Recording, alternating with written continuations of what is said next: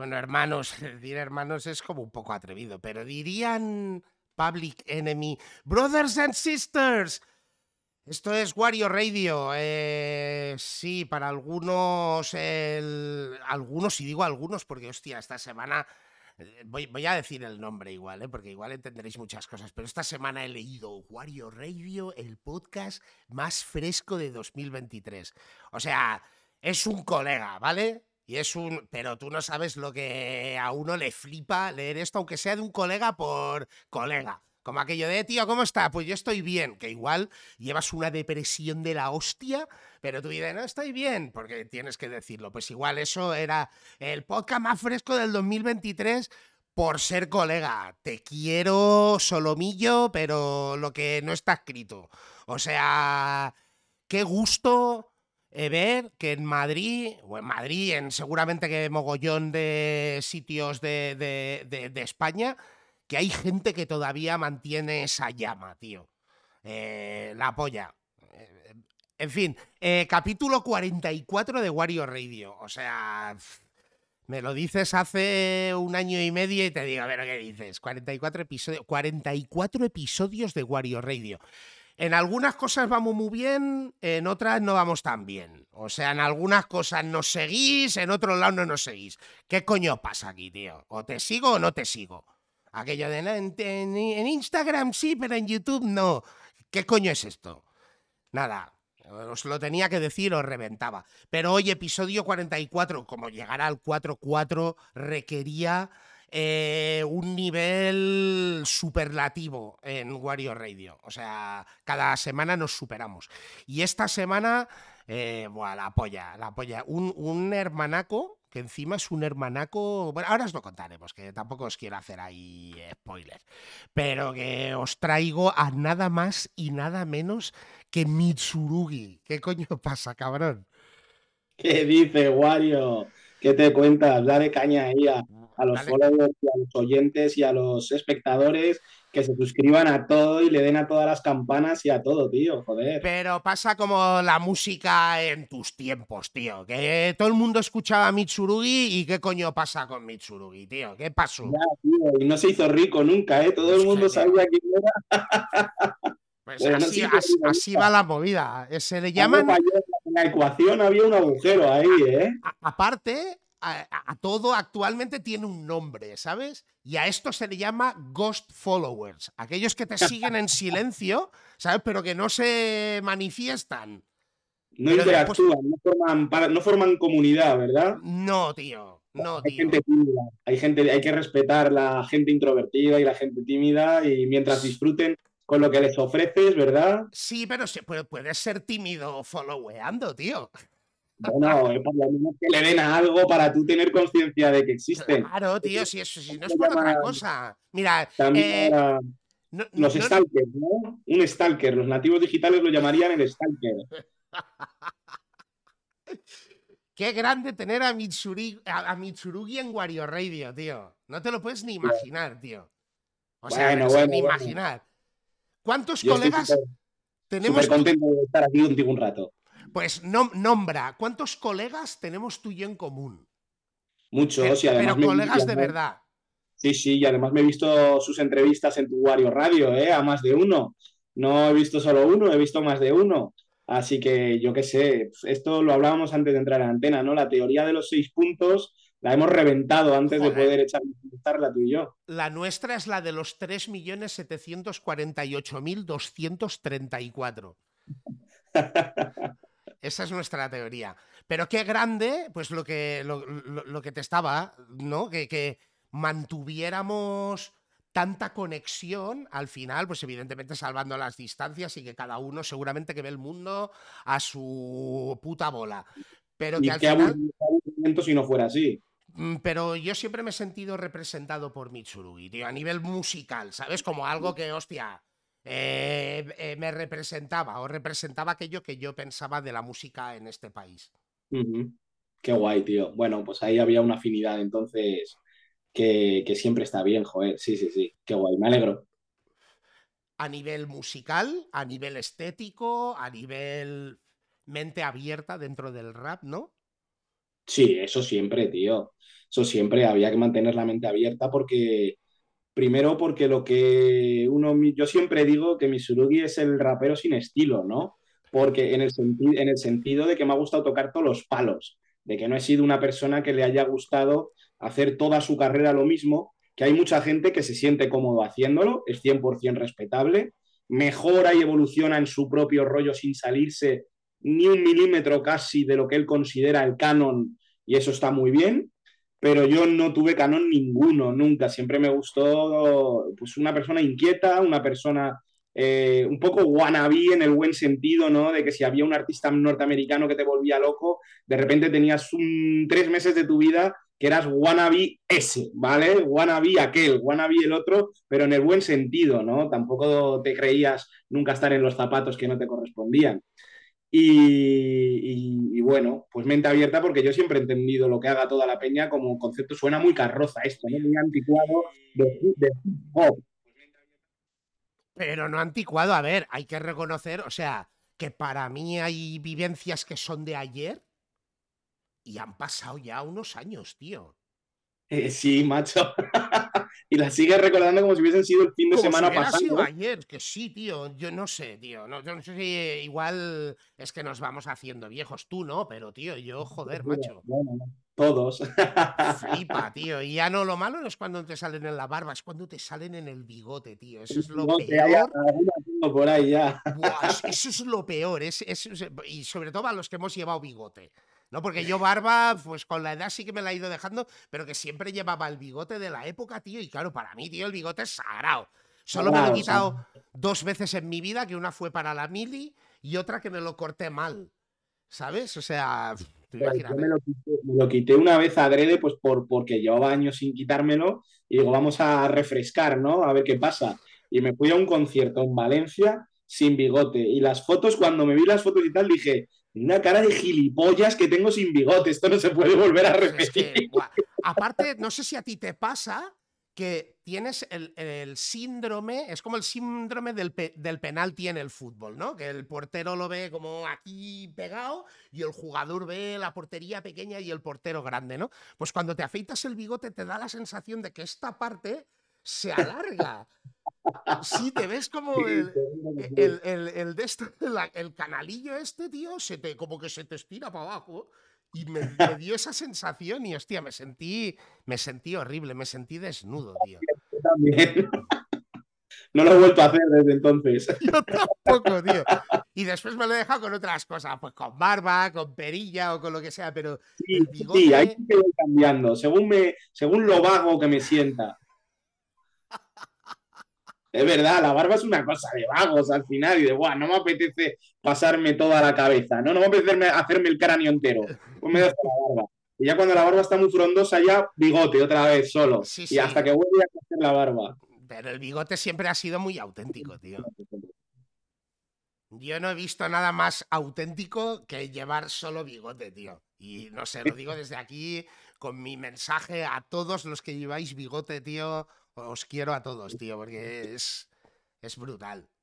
Eso solo hay una cosa que lo supera y hay que tener mucha, mucha clase y mucho saber estar para superar eso, que es, yo ahora porque voy bien afeitado, pero el rodapié. Cuando ya tienes el rodapié de oreja a oreja y el bigote y eres José Luis López Vázquez, pueden pasar dos cosas, o que todo el mundo te tome por gilipollas o que tengan qué respeto hay que tenerle a este señor, ¿no? Entonces es o, un extremo o el otro. Si consigues el extremo bueno, eres un triunfador en la vida, eres un triunfador.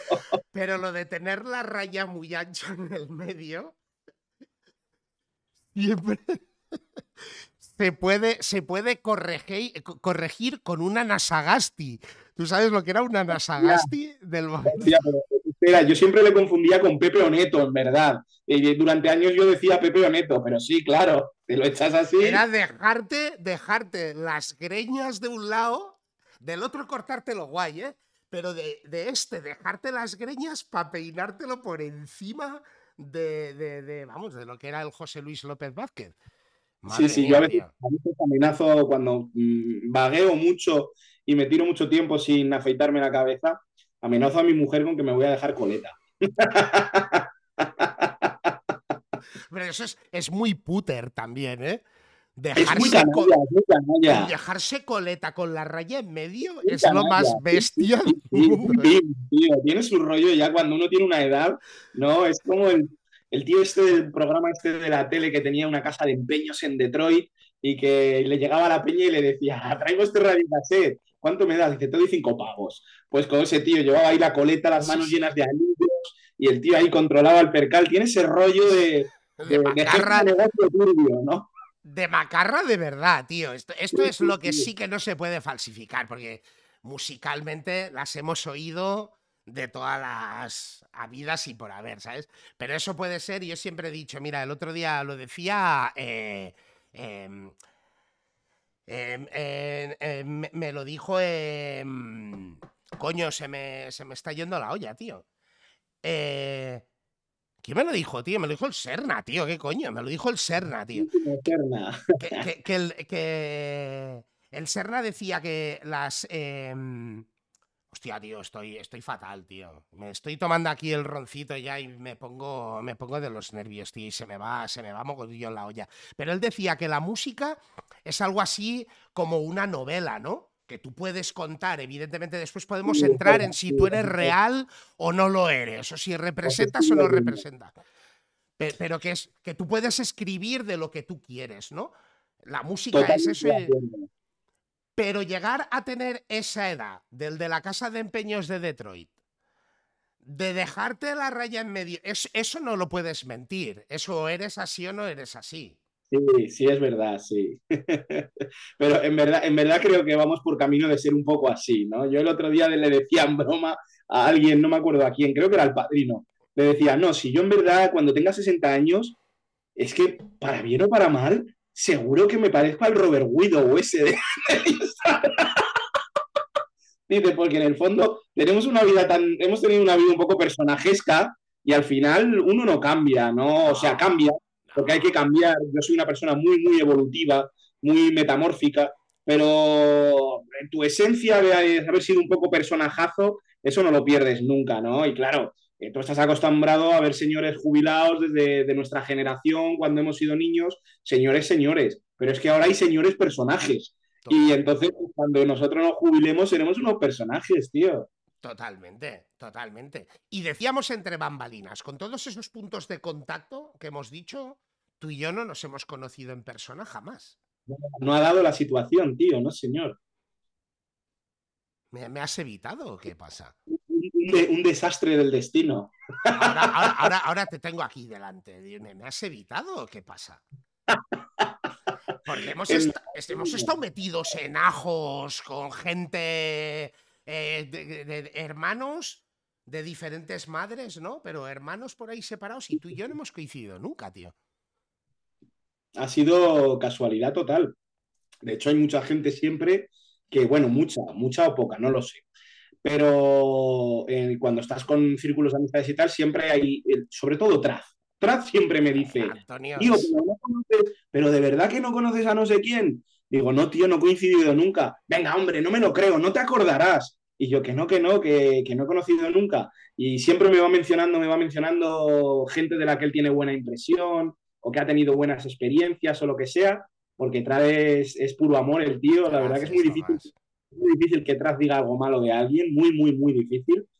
Y, y me doy cuenta, ¿no? Y le digo, tío, que no, que, que es que el que conoce a tanta gente y el que tiene una vida social eh, amplia y extensa y rica eres tú. Digo, si yo con el tiempo me voy haciendo cada vez más ermitaño, Y Traz, Y- tío, que Traz es. Bueno, aparte que lo que dices, que es puro amor, que con todo lo que es Traz Montana no le cabe el corazón en ese, en ese cuerpo.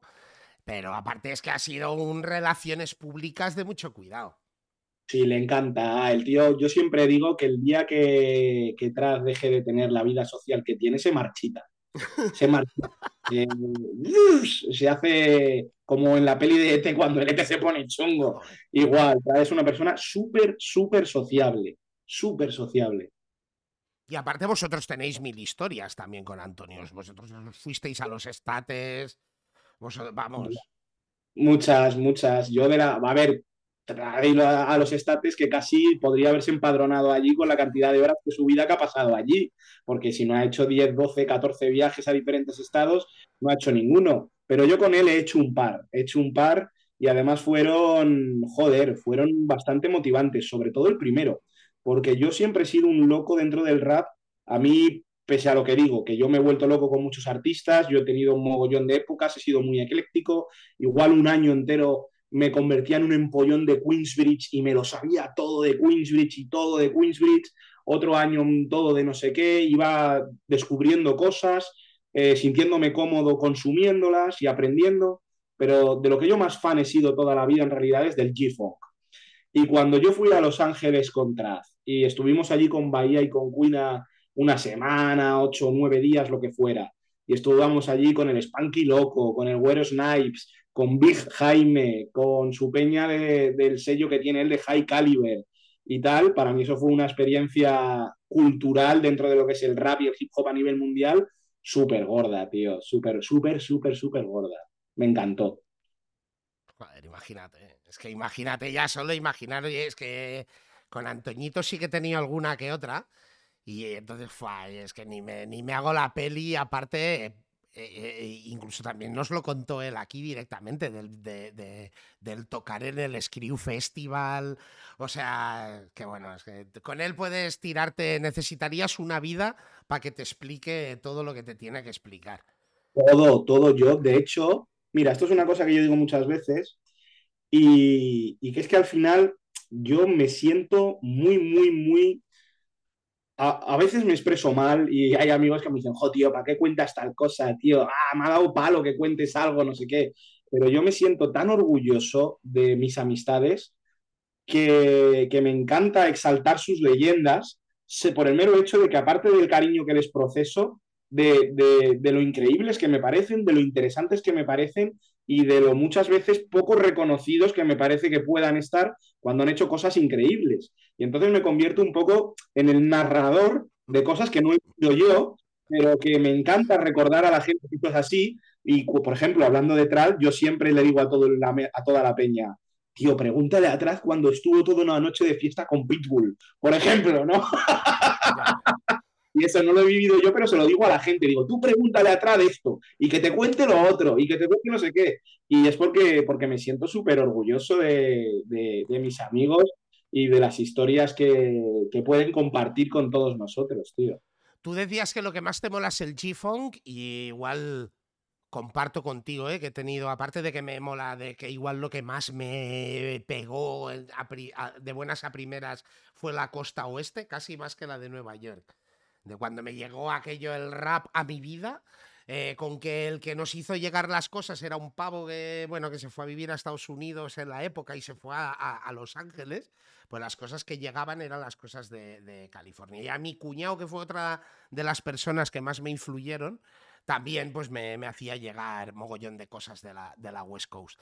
Encima has estado con, joder, eh, vosotros habéis hecho mogollón de, de movidas G-Funk.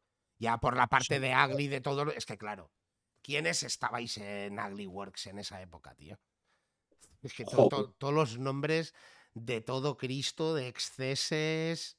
Pues eh, fue, fue un proyecto ambicioso, curioso y que cada uno, desde luego, tiene todo el derecho del mundo a contarlo desde su prisma, como cada uno lo entendió, como cada uno lo vivió, seguro que hay gente que lo vivió mejor, peor, gente que está más contenta, menos contenta, es 100% lícito. Y, pero esto, esto lo empecé yo, en verdad, lo empecé yo. Obviamente no lo hubiese podido llevar hasta donde lo llevé sin la ayuda de diferentes personas de las que hablaré ahora seguro con todo el cariño del mundo. Pero lo empecé yo eh, como una idea que tuve ahí, eh, surgió el nombre de Ugly World, surgió yo eh, tenía metido en la cabeza que teníamos que hacer algo por mover la música que hacíamos más allá de repartir unos cuantos CDs copiados, que eso estaba muy bien, pero era limitado, porque no podíamos viajar por toda España. Era una época en la que empezaron a funcionar y a, estar en boga los foros de internet, de rap, tenías el hispano, el rap 4x4, el rap no sé qué, el hip hop flash, había como cinco o seis foros donde podías intentar darte una visión online, ¿no? Hacer tu propia promo, hacer intentar que las cosas llegaran a la gente, hatear y ser hateado también, era algo de obligatorio paso por los foros. Eh, y dije yo, coño, si la gente está haciendo foros, yo quiero hacer una cosa que no sea un foro, porque yo lo que no quiero hacer es un garito, una sala de reuniones, ni que esto sea la casa del Tócame Roque. Yo quiero hacer algo mmm, donde yo tenga el control de lo que hay, de lo que no hay, pero que sirva para que llegue a la peña. Y Faster, mi colega Faster, me dijo, Faster era jovencísimo por aquella época, o sea, estamos hablando de un Faster de 15, 14 años, ¿vale? Y me dijo, pues yo conozco un tío en Murcia que hace páginas web, eh, igual hablamos con él y te puede hacer una página web. Y este era Haider, que es un tío que es productor y tal, y, nos hizo la primera página web. Le di un, unos bocetos de cómo quería que fuera el mapeado, el tiro para adelante, me hizo una serie de plantillas y me dijo, y a partir de aquí te lo autogestionas tú. Eres opciones de Dreamweb y de tal, de las herramientas que había por aquel entonces, porque ahora con WordPress hasta el más tonto hacer relojes, ¿no? Pero por aquel entonces, pues bueno. Y, y puse nuestras maquetillas, pues las que teníamos, la de látex, las mías y, y te, está llegándote bien la señal porque No, tu se imagen se, me ha quedado. se- ¿Te se está llegando a- todo bien? A mí, yo te estoy viendo cortado. Entonces, no sé si eres tú, lo estoy De mirando. repente, a- de repente me veo un No, estás. lag. No sé si toda esta chapa que estoy pegando se, está llegando bien. se- se escucha, pero no en movimiento. Y veo en Twitch que te has bloqueado tú. O sea, que algo está pasando con tu red. Ahora ya se nos ha apagado. Se nos ha apagado, chicos. Esto es la. la- vamos, eh, es el directo. Así pasan las cosas. Y vamos a ver si reconectamos. Ahora, ahora Ahora. pues, es que ha habido un lag gordo. Sí, aquí. ha habido, ha habido un lag gordo. Ha habido un lag gordo, pero no pasa nada, tío. Eso es como. Es las cosas del Vale. directo. Vale, pues. Vale, vale. Pues entonces metimos mis maquetillas, metimos las de látex, metimos sector central y metimos la que tenía Jai Gambino también. Y eso fue el principio. Y de ahí en adelante, pues, oye, como eran varios productores, varios rappers, toda la peña que conocíamos y que nos parecía que hacía cosas interesantes, cosas chulas y que nos caían bien, pues iba, íbamos diciéndoles, oye, ¿quieres que te metamos aquí también, que vas a tener un poquito más de difusión si a ti te apetece y que en un futuro pod- Se te corta. Ahora sí que se te ha cortado. Se te corta. Yo me estoy viendo aquí en Twitch y me veo como que bien. A ver si con un reinicio. De momento, mira, también deciros de daros mogollón de amor a todos los que nos estáis siguiendo aquí en Twitch, que os estoy leyendo, ¿eh? Os ahora ahora os pararé más bola. Pero a ver si a ver si no funciona aquí. Estoy ahí. no estoy ahí. Sí, te estás cayendo, tío. Espero que no te hagas daño con las caídas, tío. Pero yo tampoco, de momento sigo vivo. Pero espero que esto no. Pero sí que se te va- se te va como lagueando. mucho. Joder, si no intento ir a ver si es cosa del wifi, me voy a otro entorno de grabar. Pues no sé por qué se te bloquea. Se te congela como la imagen. Mira, voy a hacer una cosa, voy a ver si. Voy, voy a hacer una cosa, dame un momentito, que voy a Sí, no te- cambiarme de ubicación a ver si el, el puto wifi tiene algo que ver. No tardo nada. No te preocupes. Pero mira, pues aprovecho también con todos los que nos seguís en el chat. Mitsu saca el sangre azul en vinilo. Ahora se lo diremos. Y la luz también. El mejor GPS de Houston es Toño. Small, un abrazo, cabrón. Pues sí, tío, Toño, vamos, se conoce Houston como me conozco yo mi barrio. El cabrón. Rata bastarda, original Root Boy. Ahí está, siempre. Una entrevista. Bueno, ahora- creo que aquí va bien esto, ya te oigo fluido yo. y todo ¿Me oyes también. fluido? Sí. Dile al Small, dile al Small que eso del mejor GPS, ¿eh? menudo cabrón. Estuvimos juntos aquí con Trav y, tío, el conductor era él, ¿vale? Él hizo de chofer todo el viaje, el Small. Y, y yo ya me rayaba con él, le decía, Sergi, en serio, tío. Digo, por favor, digo, intenta quedarte por donde vas con el carro, joder. Dice, se quejaba, decía, pues encima llevaba el trad de copiloto siempre, pero hijo puta del trad se ponía de copiloto para dormirse en el asiento de copiloto y no le indicaba nunca por dónde había que ir. Entonces solo quedaba yo para quedarme con las calles y darle las, las indicaciones. Y digo, no, a ver, si de verdad tienes razón, si es que el hijo puta del trad tiene que ir detrás, no delante, coño. Que se, duerme qué cabrón. Qué cabrón. Small Jones, vamos, muchísimo amor desde aquí, vamos, ya lo sabes. de esas personas que me llevo guay guay de, de, toda esta pequeña aventura que ha sido el paso por el rap, tío. Es una de las personas que más me alegro de quedarme, tío. Buah, ya te digo, mira, y desde aquí ya lo hago en invitación abierta. Sergi, cuando quieras, porque tienes que contar aquí las de Dios. Y vamos, que ya hablaremos, ya hablaremos, pero te vienes un día aquí a Wario Radio porque vamos, no te quepa duda que uno. que ha hecho un montón de vídeos a un montón de peñas. ¿eh? Joder, ya te lo digo. A un montón de peñas, no solo a colegas suyos como puede ser yo. No, no, tuvo una época que se movió mogollón, y que rodó un montón de clips. Así que, eh, invitado estás. Eh, tú mismo. Eh, nos decías, empezasteis a sacar las maquetillas de la peña, a ofrecérselo a otra peña.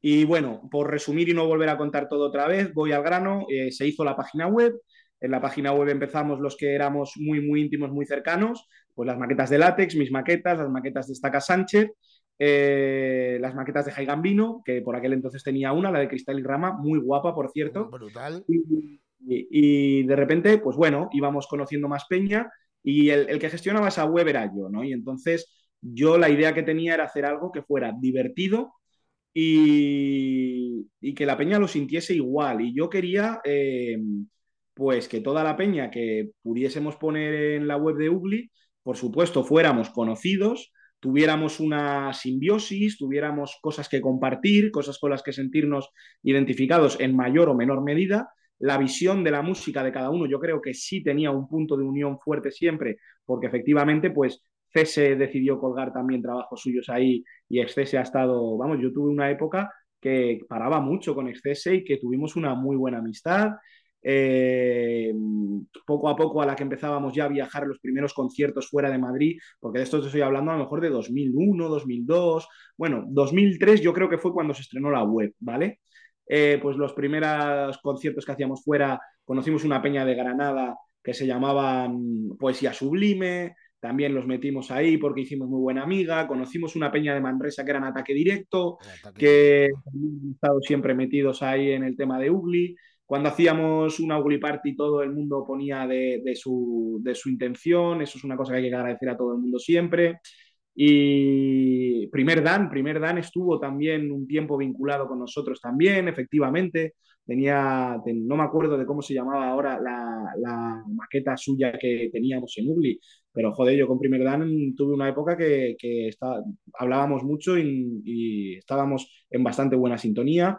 Así que yo todo aquello lo recuerdo, como verás, como algo guay, algo bonito, pero algo muy difícil de mantener. Luego ya cuando pasamos al sello y todo, ya cambia también, es otra dinámica, pero lo bonito es eso, que mi punto de vista era hacerlo con la ilusión, ingenuo de mí, joven de mí, de que, de que cuantos más personas con una idea parecida, haciendo cosas, estábamos eh, dándonos feedback, más íbamos a aprender todos, mejores íbamos a desarrollar todos nuestros proyectos, que podríamos intercambiar ideas, conocimientos, experiencia y, esa era mi idea, ¿no? porque aquí en España muchas veces dices, cuando empiezas a currar en algún sitio o algo, ¿no? El jefe no le enseña todo al nuevo, porque dice, no, el, jefe tengo que seguir siendo yo. Yo no le voy a enseñar cosas nuevo, yo me guardo mis ases en la manga. Es algo muy español. Pero la idea mía en ese momento era, no, no, yo quiero enseñar todo lo que sé para que la peña también me enseñe todo lo que sepamos y entre todos, cada uno de nosotros, lleguemos al máximo potencial que podamos dar cada uno de nosotros. Esa era mi idea, ese, era mi principio. Luego ya en 2006 hacemos el sello, creamos una sociedad limitada, necesitamos capital, necesitamos pasar por notario, hacer escrituras, pagar seguridad social, hacer trimestrales, pagar un gestor administrativo. Se complica todo un poco más, pero tenemos un equipo, una cúpula que eran Trad Montana, Latex Diamond, Solo True, Destaca Sánchez y yo. Y ahí juntamos una cúpula en la que vamos poniendo pasta cada uno un mes, paga el administrador, cada uno un mes paga la seguridad social. Me pongo yo como administrador de la sociedad, porque en el fondo la idea de Ugly era mía y porque, bueno, pues porque al final aprendí a hacer una serie de cosas a nivel administrativo que nunca están de más y porque además también a nivel relaciones públicas y dar la cara en sitios y tal, pues la mayoría de ellos confiaban bastante en mí, en mi, en mi capacidad de discurso y, y demás. Y bueno, y pues a buscar distribuidora, hemos estado en tres o cuatro distribuidoras distintas, eh, en hacer que todo funcionara, organizar conciertos, los famosos festivales, pues joder, al final fue un sello que sacamos un total, si no recuerdo mal, pero por ahí, por ahí, de 13 referencias, 13 referencias en seis años, que yo creo que es, está muy bien, ¿no? Para un 100% independiente, hecho por raperos, para raperos y raperos de veintipocos años, que no éramos peña que tuviésemos ni puta idea de nada, fuimos descubriéndolo todo a base de decepciones, de sorpresas, de batacazos, de alegrías también, por supuesto. Y lo que decía antes, es muy difícil de mantener porque aquello iba creciendo, teníamos una órbita grande, tras sobre todo, siempre traía más gente, que es lo que hablábamos antes, es un tío muy social. Y, y no todo el mundo tiene la obligación de pensar siempre igual o de querer rimar, remar todos en la misma dirección.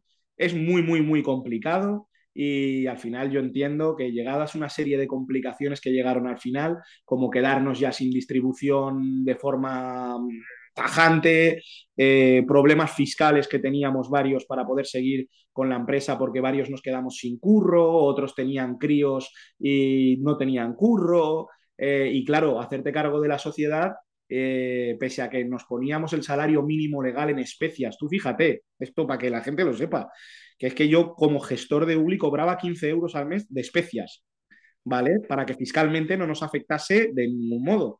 Bueno, pues mm, a nadie podía o no quería hacerse cargo cuando a mí me echaron del curro en el que yo estaba y dije, joder, es que yo necesito el paro y si sigo siendo el administrador, no me van a dar el paro, porque consto como que estoy dado de alta en una sociedad limitada, porque estábamos en régimen general. Y bueno, pues lo que te digo, había gente que o no podía o no quería, o las dos cosas, ocupar mi puesto. Se encargó Rima 3XL eh, el último año haciendo un favor ahí de ponerse de gestor de paja de cara a la existencia y supervivencia de la sociedad y al final ya las cosas, pues bueno, pues eh, siguieron rodando hacia distintas direcciones por parte de varios de nosotros y mira, al final aquello tuvo que chapar y, además pues me dio mucha pena que varios de nosotros estuvimos un tiempo muy desconectados los unos de los otros por, porque no quedamos contentos con las decisiones que tomamos los unos y los otros. Pero, pero bueno, mira, yo lo único que, por un lado, no me pareció tan importante, porque en verdad ninguno comíamos de eso. Puedo decir que a lo mejor durante algunos meses, alguna época, mm, sí que he conseguido facturar unos poquitos miles, pero que eso es pan para hoy y hambre para mañana. Y, y no es tan importante. A mí lo que más pena me ha dado de todo esto, a lo mejor es haber echado de menos el trato humano y cercano y social con algunos de los colegas que éramos, que hemos estado muchos años sin, sin hablarnos prácticamente y que poquito a poquito los últimos años hemos retomado un poquito el contacto o hemos tenido la ocasión de eh, coincidir en algún evento de amistades en común y te das cuenta de que, de que nada ha sido para tanto y de que es una pena, lo más triste de todo, de verdad, por lo menos para mí, es el haber perdido 5, 6, 7 años de amistades preciosas. Eso es lo que más a mí me dolió. Eso es lo que más a mí me dolió. Pero bueno, que las cosas son así, que no hay ni buenos ni malos, ni culpables, ni. No, no, no, las, sí, mira, yo estoy seguro de que también metí la pata muchas veces. Está claro, a nosotros nos pasó algo parecido, lo que pasa es que, claro, nosotros, yo sí que reconozco, porque lo reconozco, que, hostia, a mí cuando me llegaron nombres de sellos entre el 2000 y el 2010, está claro que igual fue nuestra época dorada en aquella época, está claro que a mí en Barcelona pues me sonaban desde luego, eh, porque al final pues curraba para ellos, ¿no? Pero me sonaba Rico Entertainment, que era lo que había aquí en Barcelona, estaba Strictly Jabugo por lo de la parte de los solo, ¿sabes? Que así como sellos independientes, ¿eh? Después estaba Void, estaba Boa, eh, que, eran ya sellos. Eso ya, no era tan independiente. No, no eran independientes, eran sellos, ¿no? Pero digo, así como gente de la historia que quiso de una manera propia sacar movidas, pues en Barcelona los, los, dos que más me pegaban, uno por, por huevos y el otro por, también por huevos, porque al final pues trabajaba con Embaca, Embaca estaba con los solo, eh, con Juan y con Griffy pues eh, igual no hemos ido los unos a la boda de los otros, ¿no? Pero, o sea, que los conozco y toda la historia. Y en Madrid está claro que de lo que me molaba, ¿eh? digo, de las cosas que me representen, GP y Works. No, y es que yo creo, y ojo, que me puede corregir quien sea, por favor, faltaría más, pero de que fuéramos empresas como tal, con una intención de ya no solo de hacer las cosas que nosotros mismos queríamos sin pensar en lo que le opinase el público. Si al público le molaba, guay, nos lo compraban. Si no le molaba, pues nos daban por culo, ¿no? Y perdíamos pasta. Yo creo que esa es un poco la misma filosofía que podríamos tener todos estos sellos que has dicho. Eh, sobre todo por eso yo creo que es la palabra, hay que utilizar el adjetivo independiente, principalmente por eso, y en Madrid, Barcelona no lo sé, obviamente, porque no pasaba tanto tiempo yo allí ni he hecho tantos contactos, pero Madrid, que fueran empresas de verdad como tal, GP y Aglyworth, luego ya pudieron llegar más, pero además es que GP y Aglyworth yo siempre he tenido muchísimo respeto a GP, es un sello que me ha encantado lo que han hecho siempre a nivel musical y a nivel, a nivel mercantil también, como gestor de un sello que yo he sido, y, y creo que salimos a la vez. O sea, meses de diferencia, ¿no? Mucho se hablaba en la época de, ah, no sé quién copia, no sé quién, no sé quién a no sé cuál, Ugly quiere ser GP. No, no, es que salimos a la vez. Y yo siempre tengo una anécdota muy divertida con Chiri, que tú fíjate lo que, es lo que son las cosas, ¿no?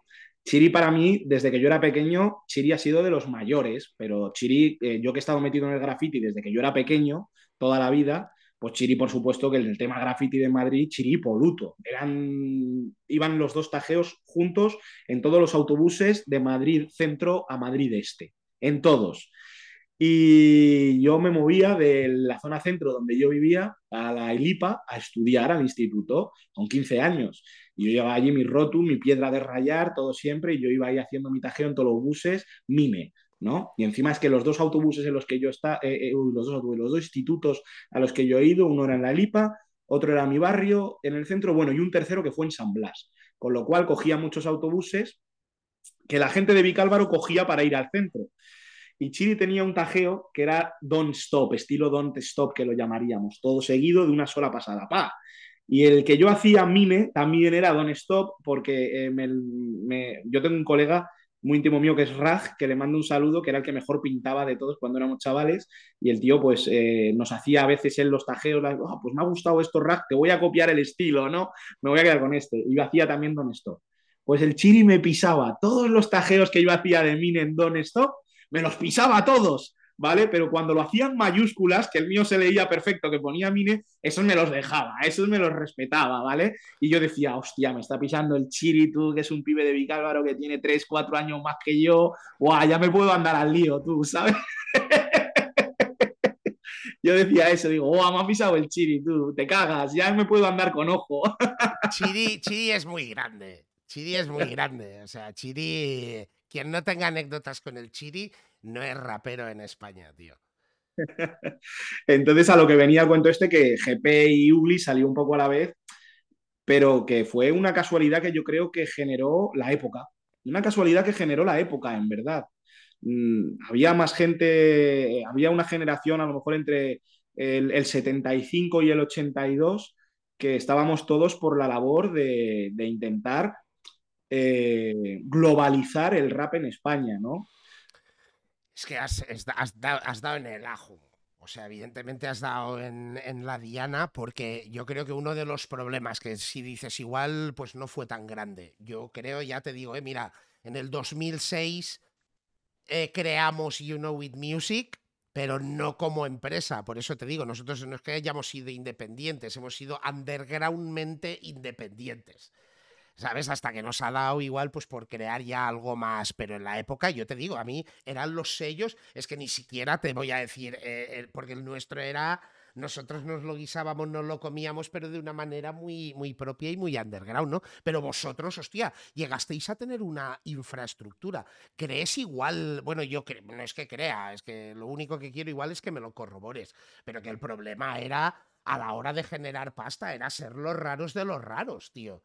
O sea, porque en Hombre. España se miraba muy mal todo ese rollo, ¿sabes? El de globalizar el rap español. Yo recuerdo incluso de, a ver, yo he conocido tanta gente a lo largo de mi vida que no me acuerdo ni de sus caras ni de sus nombres. Eso es así, es imposible, ¿vale? Pero hay situaciones que aunque yo me volviera a cruzar con esa persona y no tuviera ni idea de quién es, me quedo con lo que ocurría, ¿no? Y yo me acuerdo una vez unos chavales, pues no sé si eran de San Blas o de Canillejas, no me acuerdo, pero nos decían, ellos tenían un grupo, hacían sus maquetas, no me acuerdo ni del nombre del grupo ni de nada. Y en el centro nos juntamos por azar una vez, ¿no? Y me decían, es que vosotros ahora sois unos vendidos, porque vosotros lo que queréis es la pasta, porque eso de sacar discos es de toyacos y de mainstream, y no hay diferencia entre vosotros y DJ Kun, ¿no? Por decir algo. Y yo me encabroné con esos pibes, ¿eh? Yo dije, pero estos pibes no tienen ni puta idea de lo que están hablando, tío. O sea, ¿qué mierda me están echando en cara estos tocacos, no? Hatear, era gratis, ¿sabes lo que te digo? Yo, decía, pero bueno, ¿qué cojones? También te digo una cosa. Ahora la peña tiene muy, muy, muy claro que si hace música quiere vivir de la música. Nosotros no teníamos esa mentalidad, ninguno. Nosotros jamás hubiéramos pensado que hubiésemos podido vivir de la música. De hecho, yo mismo siempre pensé, no, aquí hay, tiene que haber un plan B, tienes que ser un adulto funcional, tienes que tener como una doble vida, tienes que ser como Clark Kent y Superman. Cuando haces rap eres Superman, pero cuando no tienes que ser el puto Clark Kent y tienes que tener tu nómina y tienes que ir a tu curro porque si no puede que seas carne para la picadora. Y yo no quería ser carne para la picadora, ¿no? Eh, a mí me, me, deja loco, boquiabierto, cómo hay grupos que ya eran grandes entonces y que siguen siendo grandes ahora, y que cuentan en sus entrevistas y en sus anécdotas. No, no, no, es que a mí me llegó alguien y me decía, tío, yo te he visto en la tele, tío, yo te he visto en una revista y estás currando en otra cosa. ¿Cómo es posible eso si eres el puto amo? Bueno, pues yo en todos los curros en los que he estado, en todos, alguien ha venido y me ha dicho, tú eres mi surubi. Con lo cual algo habré hecho bien, porque en todos los putos curros que he tenido en mi vida y tengo una historia laboral interesante de cotización, en todos, sin yo llegar allí y decir, hola a todos, muy buenas, soy rapero, gracias, hacerme la ola. Nunca, siempre ha aparecido un empleado o empleada que me ha dicho, sé quién eres, cabrón, te lo tienes muy callado. y, y eso me ha pasado en todos. Entonces, algo habré hecho bien, pero nunca, jamás pensé, puedo prescindir de seguir yendo a un curro normal. ¿Vale? Incluso lo que te digo, incluso en esa época en la que pude haber hecho algunos miles y me compro mi Avirex y me compro mi bicicleta Lowrider y, y me ayuda a pagar mi primer coche eh, a Tocateja, eh, en ningún caso yo pensé que de verdad iba a vivir de eso. Nunca, nunca, nunca, nunca. Y quizás el problema es no haber creído en eso. Por eso hablaba antes así de cosas que oigo en otras entrevistas, de Peña que lo tenía muy claro ya por entonces, ¿no? De no, yo es que me tengo que dedicar a esto, porque fíjate, tengo cierta popularidad y a la gente le gusto. Joder, yo he tenido popularidad, la gente me ha parado por la calle, me han pedido una foto, me han no sé qué, me, he ido a, a, hacer conciertos por toda España, a veces a más caché y a veces a menos caché, pero, pero no sé, yo mismo no me lo llegué a creer nunca tampoco, a lo mejor ese fue un problema, no lo sé, Wario, tío, no lo sé.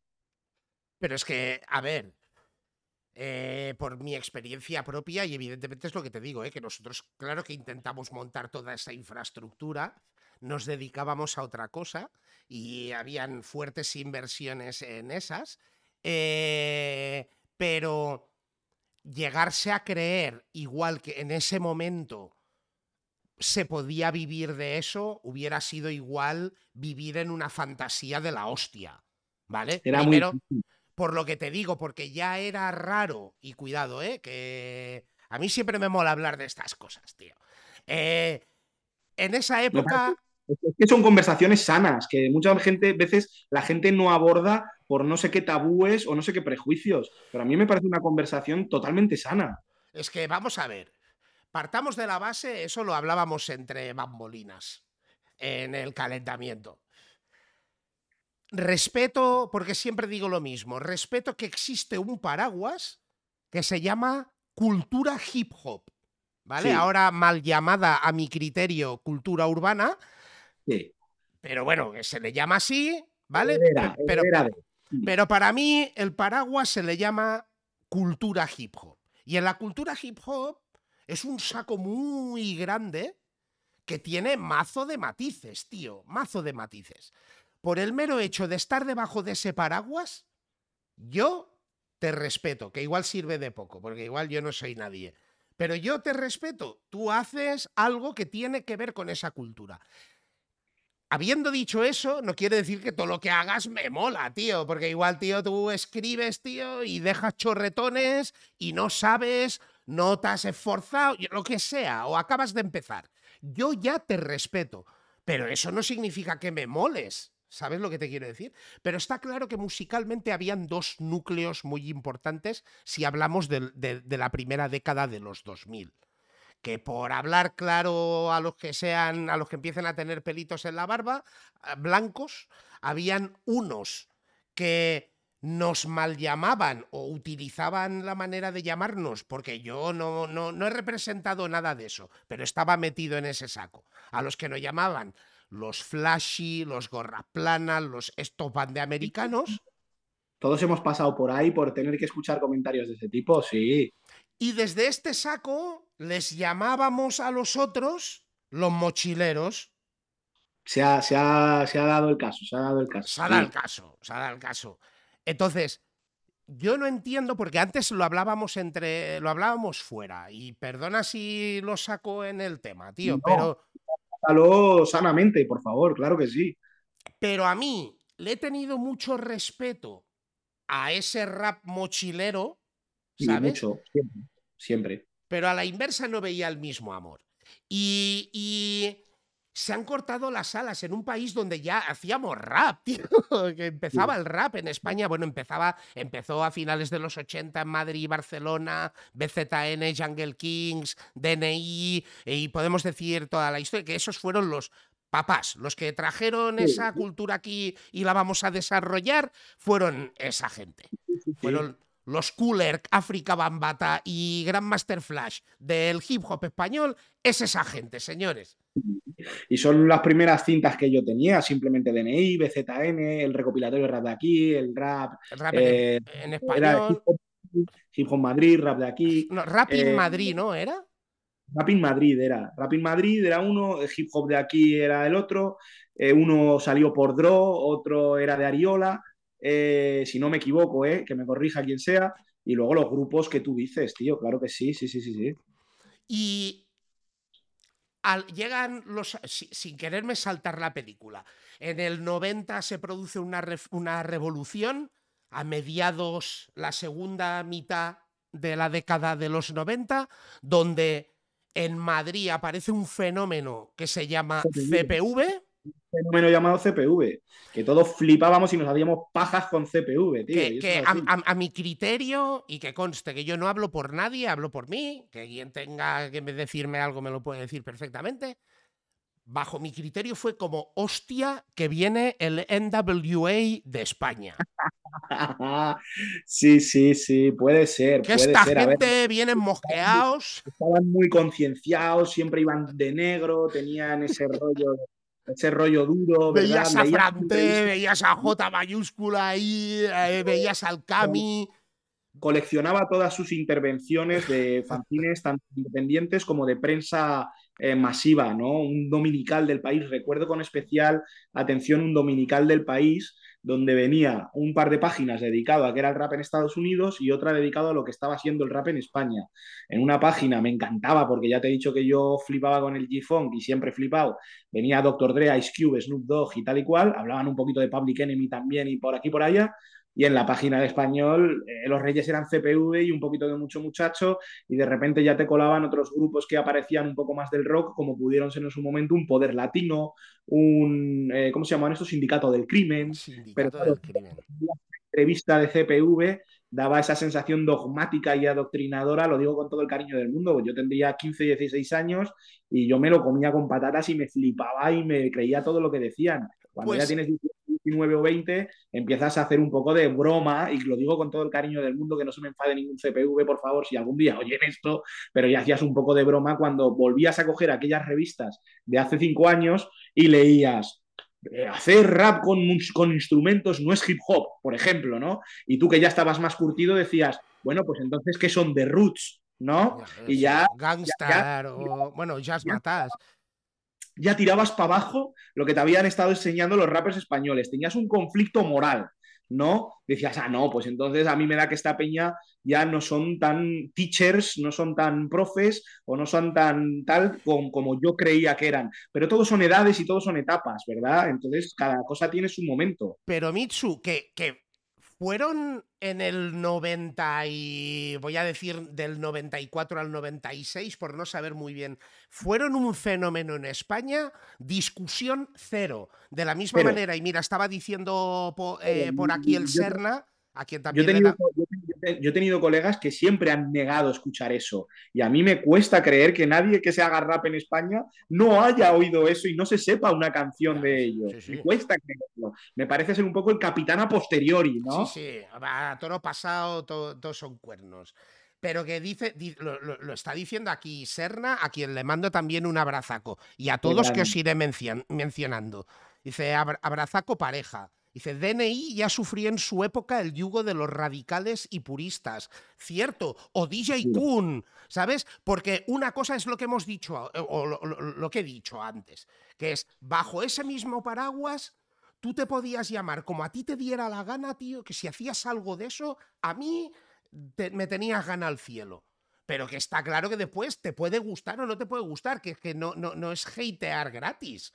Musicalmente, tío, eh, que, estoy hateando a, yo que sé, a Biggie cuando digo que a mí me mola Tupac. No, tío, me mola Tupac y me mola la Biggie. Gente, la gente saca mucho los pies del tiesto con eso y últimamente más, la verdad. Yo creo que las redes sociales se han convertido en un megáfono de, los desamparados y de los huérfanos de esto y de lo otro. Totalmente. Pues en esos momentos, como hemos dicho, Padre, Hijo y Espíritu Santo, pues que en Barcelona eh, estuvo más masificado en la parte de BZN MCs y BZN, en Madrid pues hubieron más cosas. No, no estaba disgregado un solo grupo.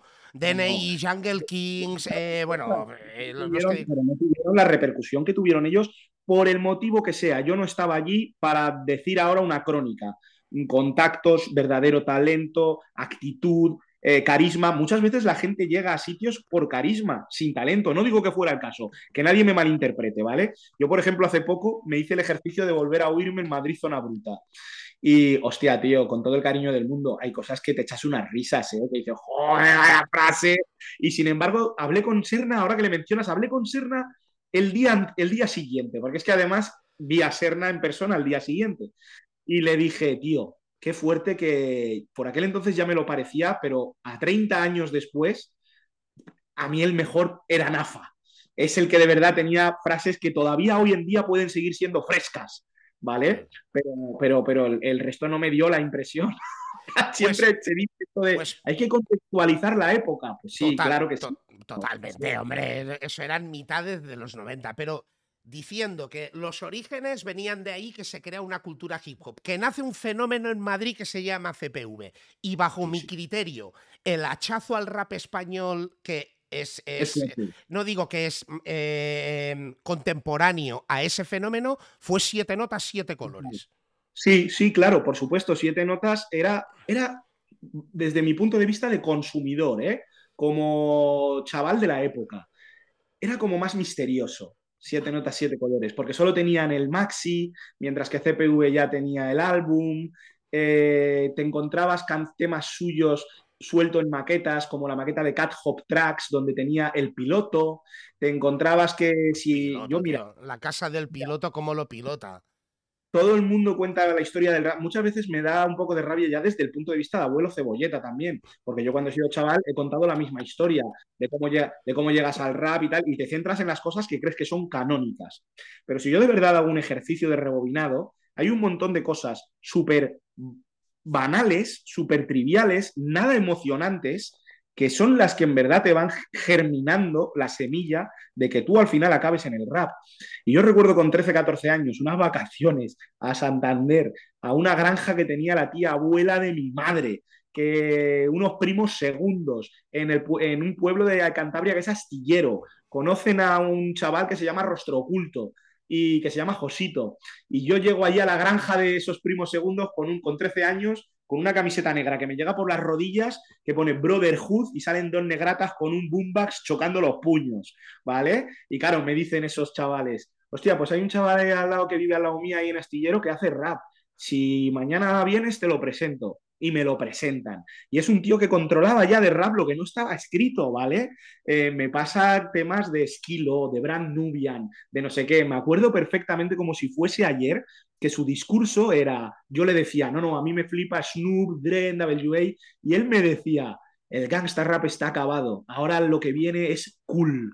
Y entonces me grababa todo eso. Y me grabó un concierto entero de mucho muchacho, de una radio de Barcelona, donde venían temas como eh, difícil como un lunes por la mañana. Eh, pues, pues, todos los que tenía mucho muchacho antes de sacar el hecho es simple. Eh, piloto. Perro mutante. Todo, lo, de la, lo, de la, comunidad guisante. Claro, cuando yo llego a Madrid con esa cinta de un concierto de una radio local de Barcelona y se lo dejo ya a todos mis colegas, al Raja, al Kiva, al Araque. Les digo, mira lo que tengo, tío, ocho canciones de muchos muchachos que no habéis oído en vuestra vida. Eso era una sensación, eso era brutal, porque la peña no tenía eso. Y entonces, tú fíjate, vengo de un pueblo de Santander con una cinta de muchos muchachos que no ha oído nadie de mis colegas en Madrid. Ese, eso es la magia, el misterio, ¿no? del rap, de lo que era el rap por aquel entonces, tío. Era terreno inexplorado y mucho era terreno inexplorado para mí. Bueno, aquí igual en Barcelona, claro, los que hemos eh, vivido aquí en la parte de Cataluña, también hay un momento en ese momento, pues que ya aparecen cosas, pues yo que sé, Geronación en Gerona, Ari en Gerona, eh, Scratch Comando, eh, Falsa Alarma, eh, empiezan a, bueno, solo lo solo, que no, que ya lo he dicho antes, que para mí solo lo solo... Si, si, el hecho es simple, sale, no sé si fue en el, en el 97, vuelta, el retorno al principio sale en el 98 pues ahí empieza ya como a disgregarse esa, a, establecerse ya aquella cultura que trajeron. Que era, que era por donde tú ibas, que vas haciendo metas volantes, que yo te vuelvo loco, te saco de tu, de tu discurso, pero vamos a por esa tercera meta volante. Claro, que vamos a por esa tercera meta volante, que es donde yo me siento más representado y donde sé que el nombre, pues Mitsurugi, tiene más repercusión, que es cuando ya todo aquello empiezan a salir ya setas, ¿no? De que, hostia, en Madrid esto, en Barna esto, aparece también el fenómeno que ya era anterior, pero eh, se, genera el fenómeno violadores del verso, se genera el, efecto eh, La Mala Rodríguez, Totequín en el sur, se, eh, bueno, yo qué sé, y muchos que seguramente que me dejaré y no es que me, me olvide. Eh, la pega que yo le vi a esa meta volante es que seguían gestionándolo los mismos. Zona Bruta, Avoid, Yogano. Al final era un poco. Estoy pensando en un adjetivo muy rimbombante, pero ¿qué sería? Eh, cuando te comes a ti mismo, como las células que se devoran a sí mismo, era un poco caníbal, ¿no? Un poco eh, lo, que sea fágico, ¿vale? egofágico. Porque al final eran círculos muy cercanos, ¿no? Por ejemplo, dice Ari, hostia, pero Ari venía del círculo de CPV. Creyentes, sí, vale, hasta la victoria, cómo molaba ese rollo francés de marsellés que se sacaron, pero venían de la, órbita de CPV. Eh, no sé qué, por ejemplo, em, ¿cómo se llamaban estos tipos que iban con mucho mu, tío?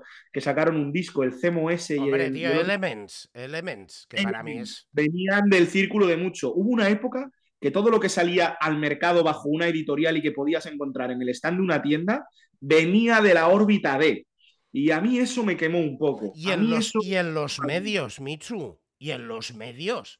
En los medios, porque en esa misma, que, que, era donde igual en esa metavolante, en ese checkpoint de la década de los 90, todo evidentemente estaba bajo la misma influencia o venían un poco del mismo círculo, aunque Elements era un círculo un poco también independiente, ¿eh? que hostia, para mí Elements es una, mira, el otro día lo hablaba precisamente con Anchel también lo mismo, que hostia, para mí Elements, eh, el estilo Barna que más me mola salía del coco, ¿eh?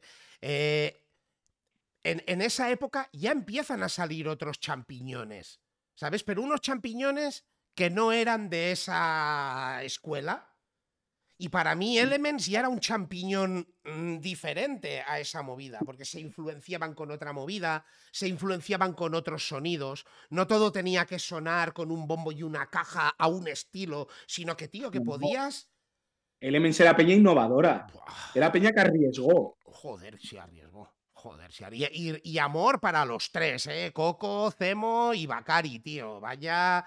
Porque de ahí también salieron otros micro champiñones, ¿no? Pero empiezan a salir cosas, pero, hostia, Mitsu, de los otros champiñones en Madrid ya habían movidas en Vicálvaro, ya había movidas en, yo qué sé, en, eh, eh, fuera de lo que sería aquel espíritu Torrejón de Ardoz. Ya habían sí. otras movidas que se habían pero no se les paró bola, tío. No, no mucha. Eh, yo creo, vamos, que no mucha. Mm, yo recuerdo que cuando empecé a mover, cuando empecé a mover los primeros CDs en maqueta, en maqueta en CD, mejor dicho, y, empieza uno a tener una popularidad querida o no querida, algo un poco tácito, eh, había más peña, mucha, mucha más peña que también estaba moviéndose ya dentro de Madrid, no lo sé fuera. Pero joder, por aquel entonces tenías eh, una peña que iba junta que luego han ido disgregándose con el tiempo, pues igual que todos. Y es que al final en todo, eh, todo es ley de vida, ¿no? No sé las circunstancias de cada uno, pero creo que tenemos todos historias similares. Pero tenías una peña como el Baco y Le Flaco, que andaban ahí juntos. Esa peña en Madrid estuvo haciendo ruido, estuvo haciendo su ruido. Y yo los consideraba una peña a tener en cuenta. Me gustasen más, me gustasen menos, tuviésemos más cosas en común, menos cosas en común. Era peña a tener en cuenta con la que ibas a coincidir en diferentes mini festivales, diferentes jams de sala, diferentes tal.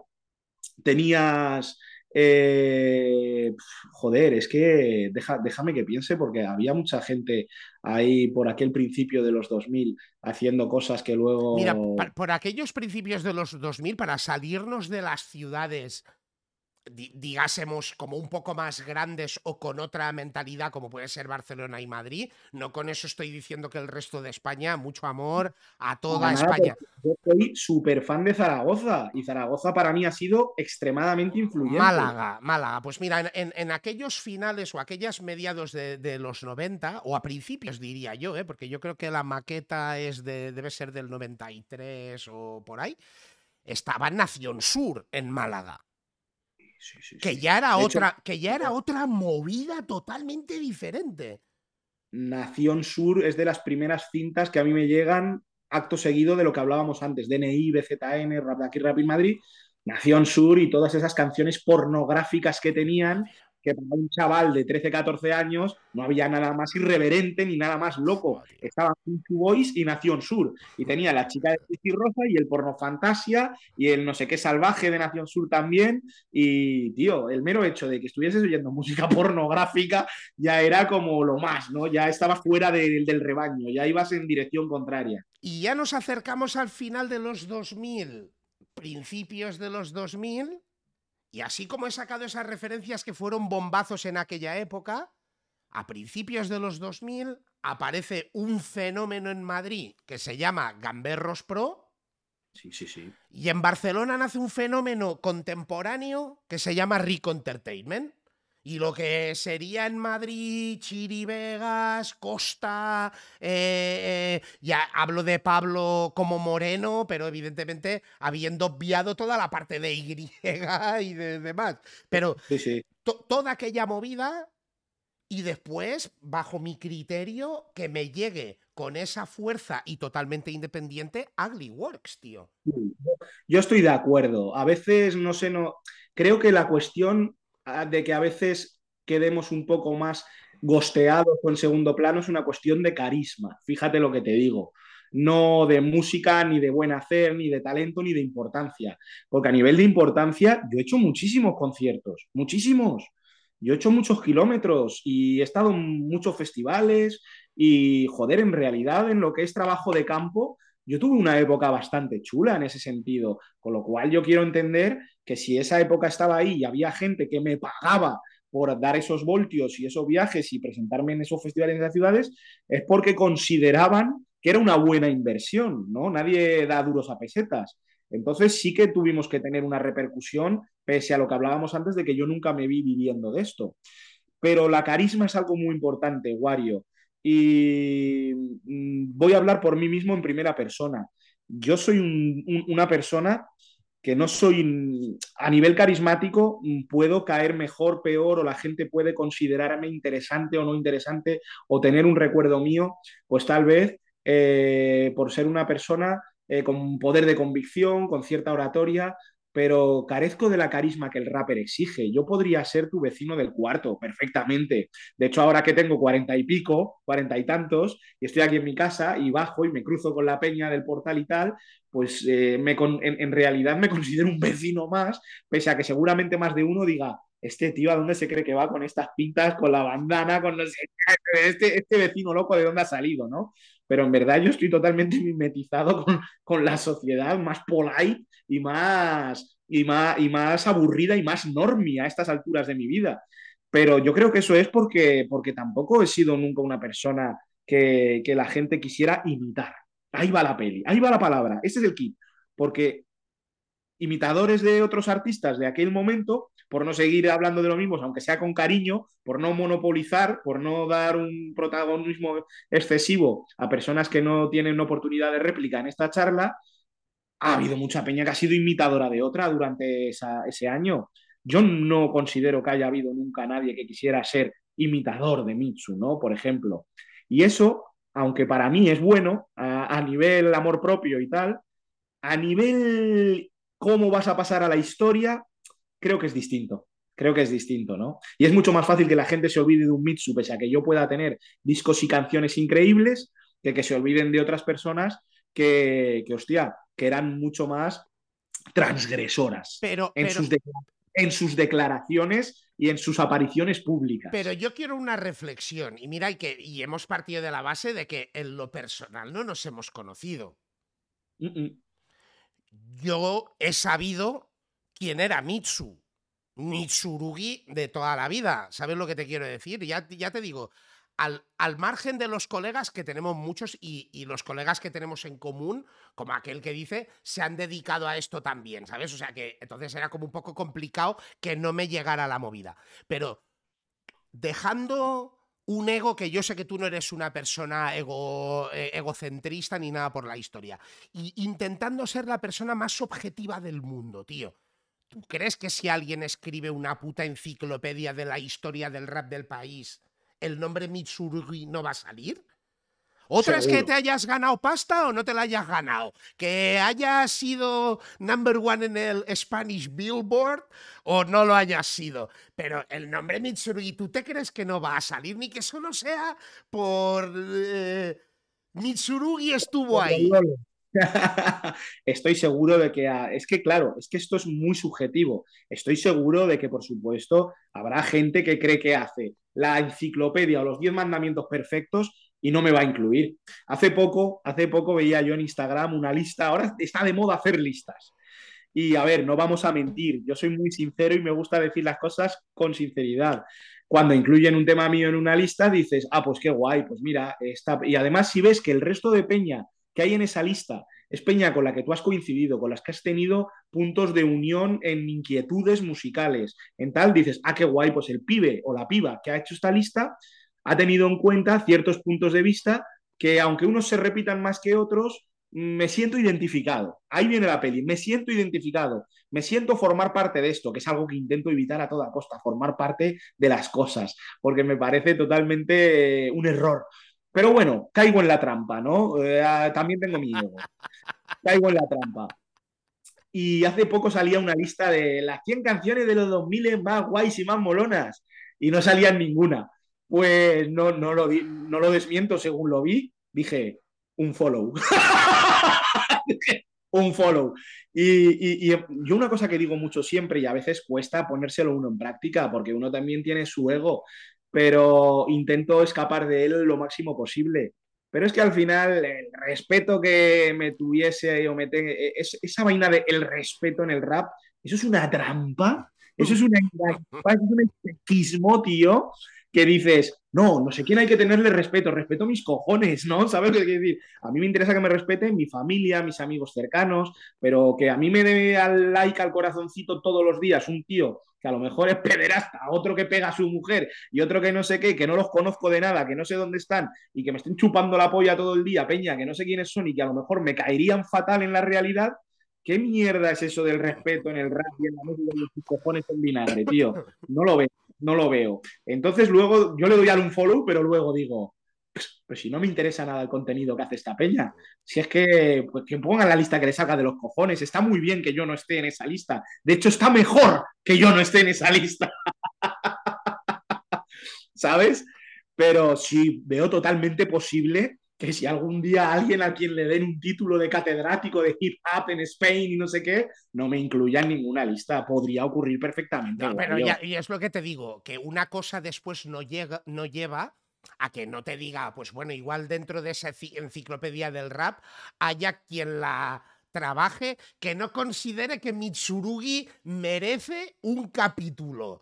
De ahí podemos ya, eso ya sí que me imagino que es un poco más subjetivo. Que habrá quien dirá, pues sí, Mitsurugi requiere de un capítulo. Puede ser que no, pero tu nombre ha de salir, ¿no? Yo digo, creo, ¿eh? Ya te digo, sin habernos conocido y pues, comidas de polla ninguna. Yo quiero creer que sí, yo quiero creer que sí pero, pero yo no confío en nada ya a estas bueno, Ya, eso es otra historia. Pues, pero era precisamente donde quería ir con todo ese, porque nos vamos, esto es como X-Files, no sé si has visto Expediente X a lo largo de tu vida. Super fan. si pues no la he visto dos veces, toda pues, la serie. Expediente X es de esas series que evidentemente tenía un hilo desde el capítulo 1 hasta el final de la serie, pero después habían capítulos independientes. Claro, de hecho eran casi todo capítulos independientes, pero cada 15 capítulos te daban uno de hilo, que era lo que te hacía seguir ahí esperando. Eh, yo que sé, que te salía Mulder y Scully se van a, un pueblo de Arkansas que están por ahí perdidos porque hay unos que son como vampiros, ¿no? Pues. De todo, tío, de todo. En, uno de los episodios de, las, de la enciclopedia hip hop que sigue un hilo, aunque sea un episodio satélite de estos, de, los de que se salen del hilo? Yo creo que sí, por el amor de Dios. Y si no, pues no, no, es, no es verídico. Me gustaría, pero ya te digo que no confío en nada y menos con mi forma de entenderlo. Al final, consejos vengo, vendo y para mí no tengo, intento corregírmelo siempre, ¿sabes? Pues al, al, final si tiras del hilo yo entenderé que alguna persona y probablemente de las que son más influyentes en mi vida o que más influyeron en que a mí tarde o temprano me gustará el rap, porque también siempre cuento lo mismo. Para cualquiera de España que nació eh, desde los 70 a los 2000, el rap fue postizo. Te llegó por alguien. A unos antes, a otros después, a otros por el primo de Burgos o a otro por el que fuera. Pero era postizo.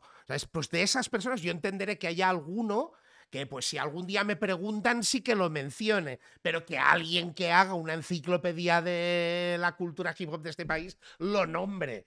Pero tío, lo, tuyo tiene registro, cabrón.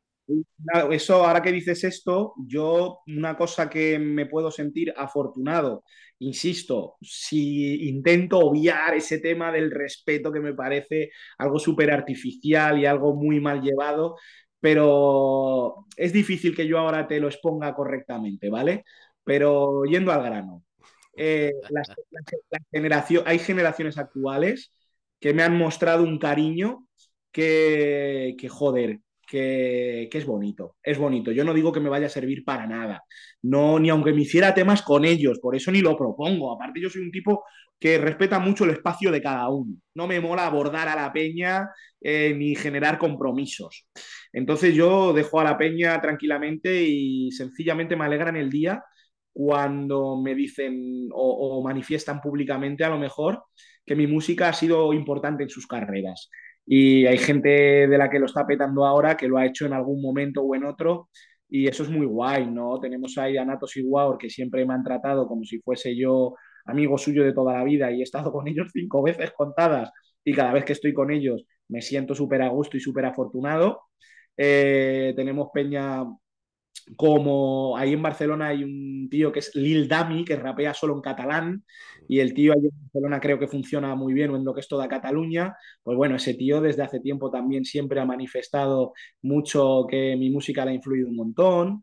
Eh, que, que, tenemos Z que hizo eh, un, un, post público en Instagram en su cuenta cuando publico yo el último disco que digo que va a ser mi último disco, que no vaya a hacer más discos, y el tío coge y dice que sin mí él hubiera sido otra cosa. Hostia, tío, pues joder, insisto, mi respeto a ellos les sudará la polla, que es lo que digo yo ahora hace un rato, que a mí el respeto de la piña no me da de comer, me suda los huevos y paso de que se convierta en una droga para el ego, sería algo muy tóxico y muy negativo. Pues yo estoy seguro que mi respeto para ellos les suda toda la polla, ¿no? Eh, pero es que ya no es una cuestión de respeto, es una cuestión de algo, un gesto amable, un gesto bonito, un gesto mm, un, gesto, pues eso, eh, agradable y ya está. No le busco más respeto ni que vayamos a hacer colabos ni que me daban nada. Hay peña que cada vez que alguien que está pegado dice su nombre, parece que le debe algo, ¿no?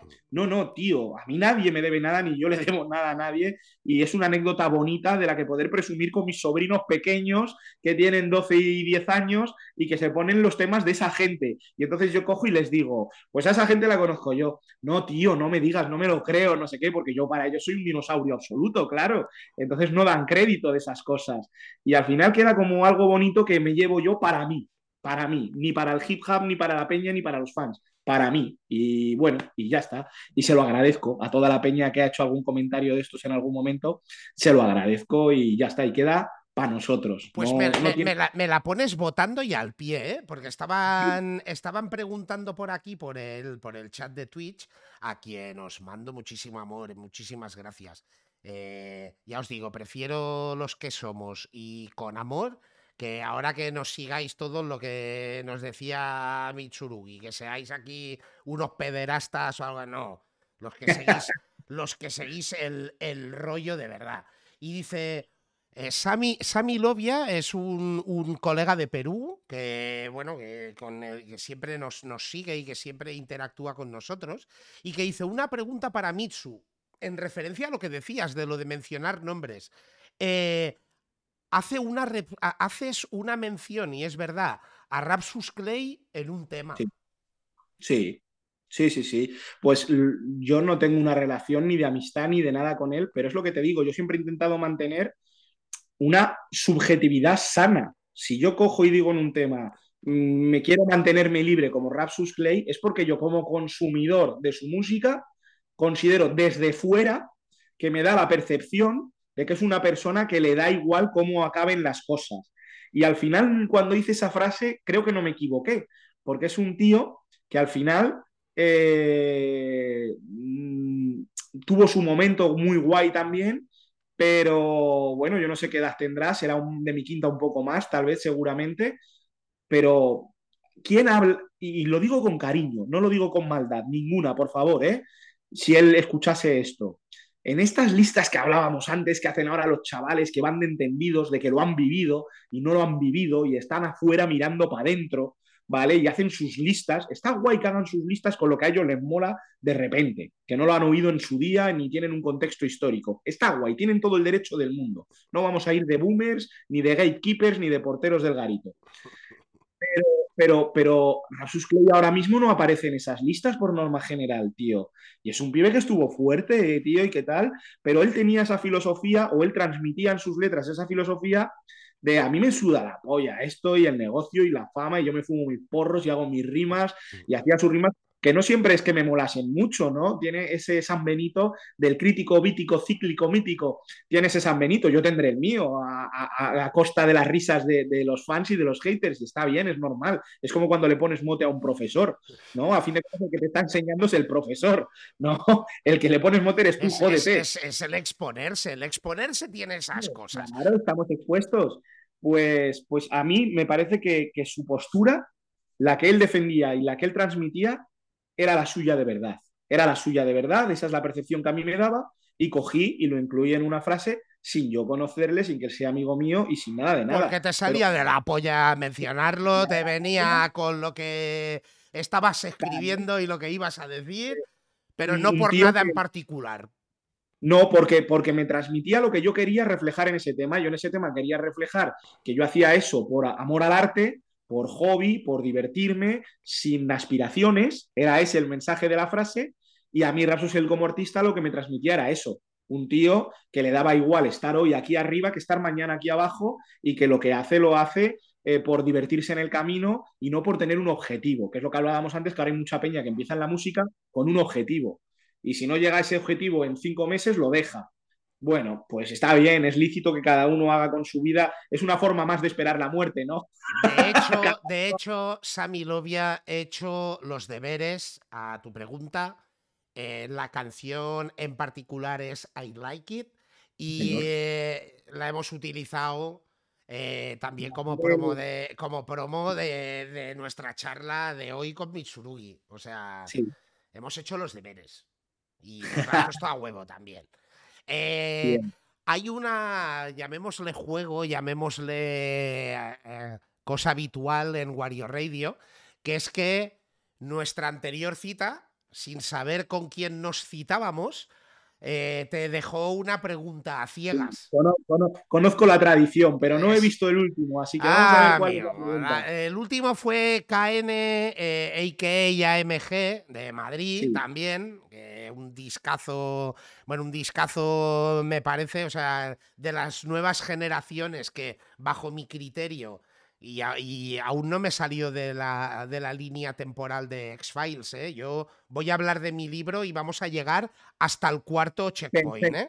Perfecto. Pero por mm, aligerar un poco las tensiones. Por, dar un poco de oxígeno a la conversación. Claro, él, él, te dejó formulado que si tú tuvieras que elegir una ciudad en el mundo, la que te saliera de la polla para irte a vivir, ¿en cuál vivirías? ¿O a cuál te irías a vivir? Yo me iría a Eimba, a Edimburgo. ¿A Edimburgo? ¿Algún motivo en especial? O... Pues mira, solo he estado una vez, no soy un tío. Eh, hablar de viajes siempre es como muy pedante, ¿no? No, pero de los sitios que he podido visitar a lo largo de mi vida, es el que más buenas vibraciones me ha generado, tío.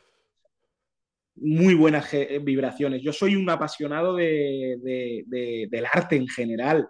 Eh, mis letras siempre han sido un poco frikis, además, en ese sentido. No eran ni muy macarras ni muy frikis. Y eso me dejaba siempre en tierra de nadie. Eso es otra cosa que yo sé que, que ha jugado en mi contra o a mi favor muchas veces. No eran lo suficientemente macarras para los que de verdad se consideraban tíos duros y no eran lo suficientemente frikis para los que se consideraban inocuos. ¿Vale? Pero yo soy un loco del arte, me encanta el arte, la pintura, la arquitectura y tío, Eimba, Edimburgo es un parque de atracciones para eso. Es un puto parque de atracciones. Según pisas ahí, es todo gótico, toda la zona vieja, manzanas, manzanas y manzanas y manzanas de edificios góticos. Y no es un barrio que tiene un poquito, ¿no? Como el Madrid de los Austrias, el gótico de Varna. No, no, no. Es que es una puta ciudad entera que sigue siendo igual que, que, en el 1400, tío. Trainspotting, ¿no? Menciona Edimburgo. De hecho, me alojé en un hostal en Leith, que es el barrio de Trainspotting, donde sucede Trainspotting, que es un barrio de los 80, allí en Neymar, pues era el barrio de las putas, de la droga, de no sé qué, está más o menos cerca del puerto, y me alojé allí y es súper bien, súper barato, un apartamentazo que flipas con bus directo al centro y me gustaba pasear por allí, yo me volvía andando siempre al centro y me empapaba, ¿no? De aquello, me gustaba empaparme del tipo de edificios que tenían, de los bloques ya luego cuando se convierte en barrio, barrio y vas por Liz, de la, de, de, de la onda que respiraba la peña por allí. Y, jo, soy un enamorado, tío, de, de esa ciudad. Me y es donde te irías a vivir, así sin más. De hecho, yo siempre le digo a mi mujer, digo, si me toca la lotería, nos jubilamos, cuando me jubile me voy a Edimburgo, cariño. Y me dice, pues te vas solo, que yo ahí no Hombre, el clima, el clima de ser jodido. Mira, en el apartamento donde estaba había un tío que era indio o paqui, no, no sé exactamente, que era el bedel del edificio. Y estuvo hablando conmigo el tío porque el tío había vivido en Barcelona y sabía hablar español el tío. Y me decía el tío, yo aquí muy bien, aquí cobro tres veces más que en Barcelona. Pero, pero, mi mujer muy triste, porque aquí nunca sale el sol y en Barcelona todos los días. Eso me decía el tío, ¿no? Me decía, mi mujer muy triste porque aquí nunca sale el sol. Madrid, hombre, me imagino que vives eh, en, en Madrid, o sea, vives en tu ciudad, ¿no? Pero siempre me gusta porque yo tengo mi opinión muy, muy fundada de Madrid, de lo que pienso de Madrid, pero me gusta siempre entender el, eh, lado contrario. ¿Qué opina mm, eh, un, madrileño de Barcelona? Pues mira, tío, tengo muchas cosas que opinar de Barcelona. Eh, Barcelona siempre me ha, me ha dado mucho cariño, sobre todo por la peña que te digo de Manresa, que me ha traído gente increíble para el resto de mi vida como Sergi, como el Small. Eh, y mucha más peña. Menciono solo al Small que no se enfaden el resto porque te ha escrito en el, en el Twitch y hemos hablado de él hoy. Pero hay más peña que no se me enfaden, por favor. Eh, y siempre me ha dado muy buen rollo, muy buen rollo. Y es una ciudad que me ha permitido ir a hacer conciertos. Es una ciudad a la que he ido a disfrutar conciertos y siempre me transmite muy buen rollo. Como flipado que te decía antes del arte y de la arquitectura y tal, es una ciudad que no me mola mucho, porque el rollo ciudad lineal, el rollo cuadrícula, Mm, es una cosa que no acaba de gustarme, pese, pese a que tiene su gótico, tiene su, tiene zonas que no son nada lineales, ¿no? Pero hostia, el rollo lineal me raya un poco la cabeza.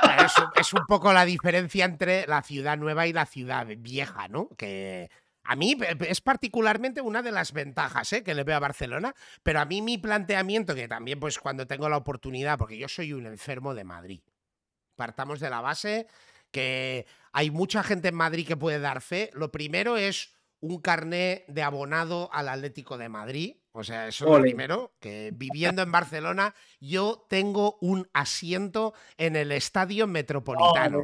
qué señor, qué señor. No le llaméis ni Wanda, ni le llaméis Civitas, ni el metropolitano. En el metropolitano tengo un asiento. O sea, soy un enfermo de Madrid.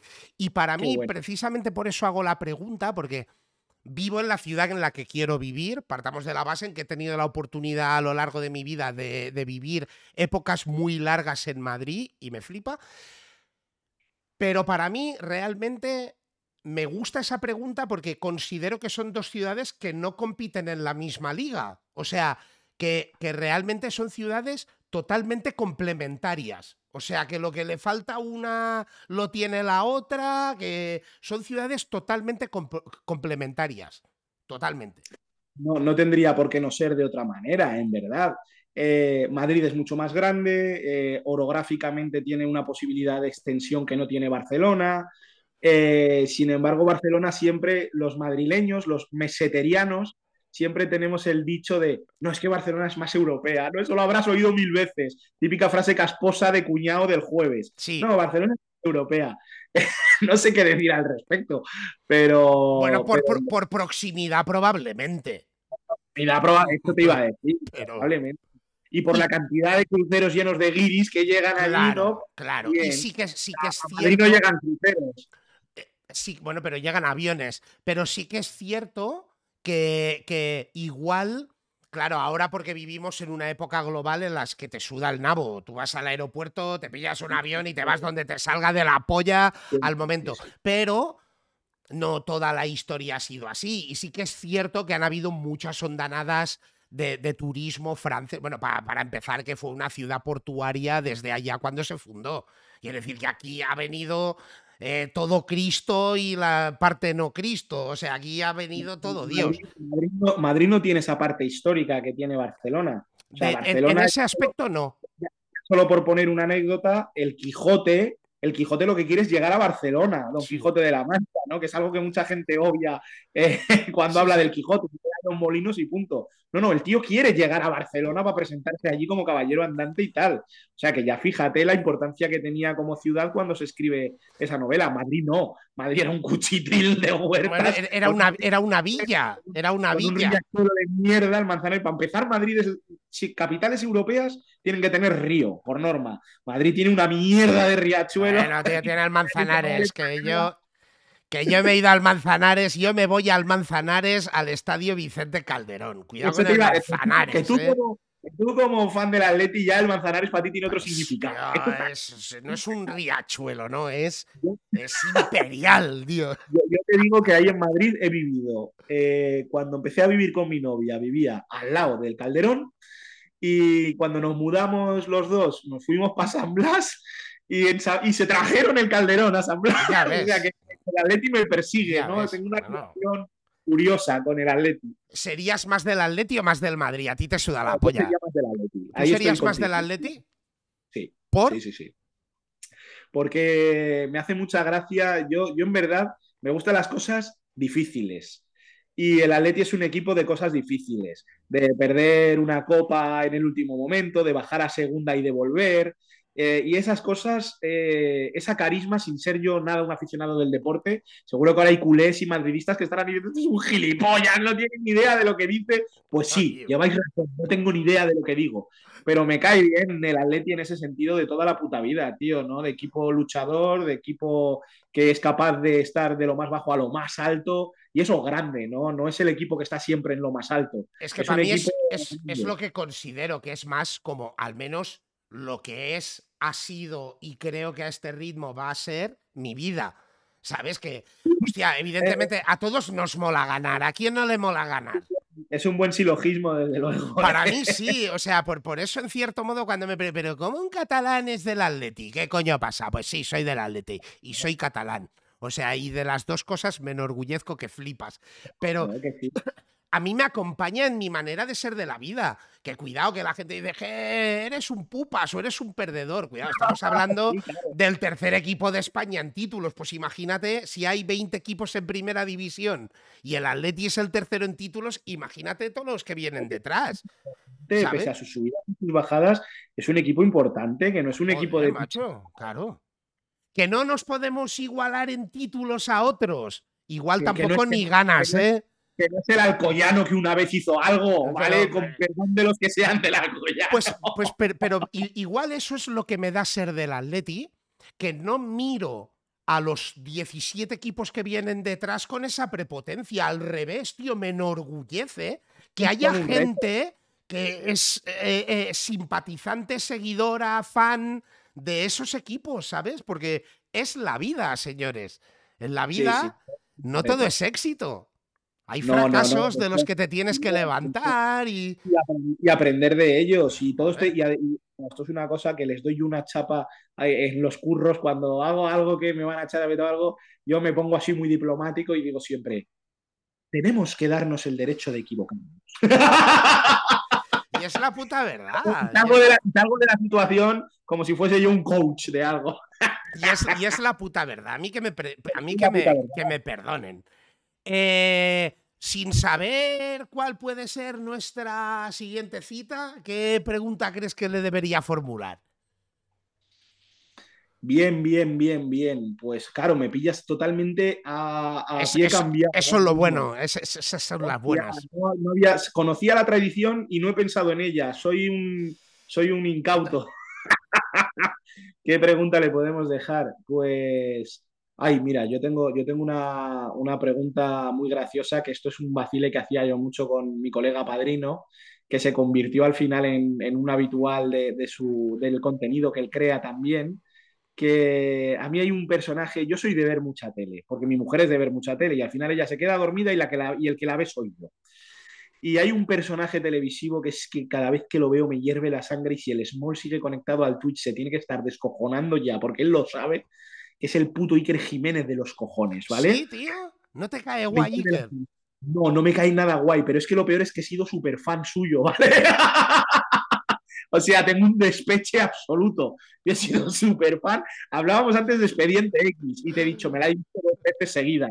Pues cómo no me va a molar Iker Jiménez si me gusta Expediente X, no habría algo mal. Pero en cuanto el pibe en los últimos tres años se ha puesto a hablar de opiniones personales suyas, tío, he empezado a segregar una bilis y a generar un, asco, tío. Y, pues quiero que la persona que venga que me comente qué opinión tiene de Iker Jiménez. Es una pregunta absurda, ridícula. Me la quedo, me la quedo.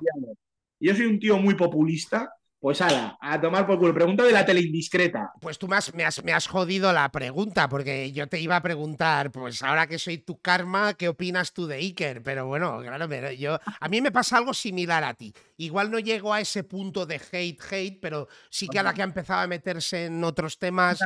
Una asusta viejas, el hijo de la gran puta. un incendiador, el tío tira, tira la cerilla y se va corriendo, ¿sabes?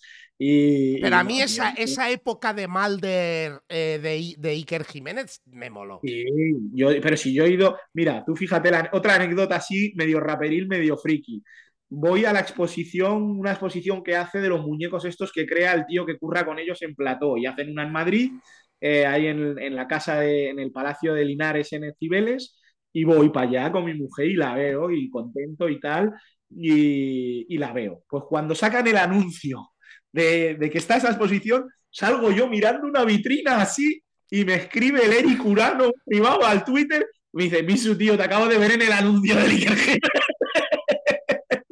Y yo, sí, sí, soy yo, Eric, tío, sí, señor, he sido yo. Y, o sea, que veas que te digo la verdad que, a mí me gusta el contenido de su programa y todas esas historias eh, magufas me gustan porque, joder, mentiría si digo que no. Pero en el momento ya en el que el tío ha enseñado la patita, que yo creo que es todo culpa de su mujer maldita, y que me ha bloqueado en Twitter su mujer, con eso te lo digo todo. Eso sí que es un éxito. Y no que me respete de tan gana. Me ha bloqueado Carmen Porter. Eso sí que es un logro, tío.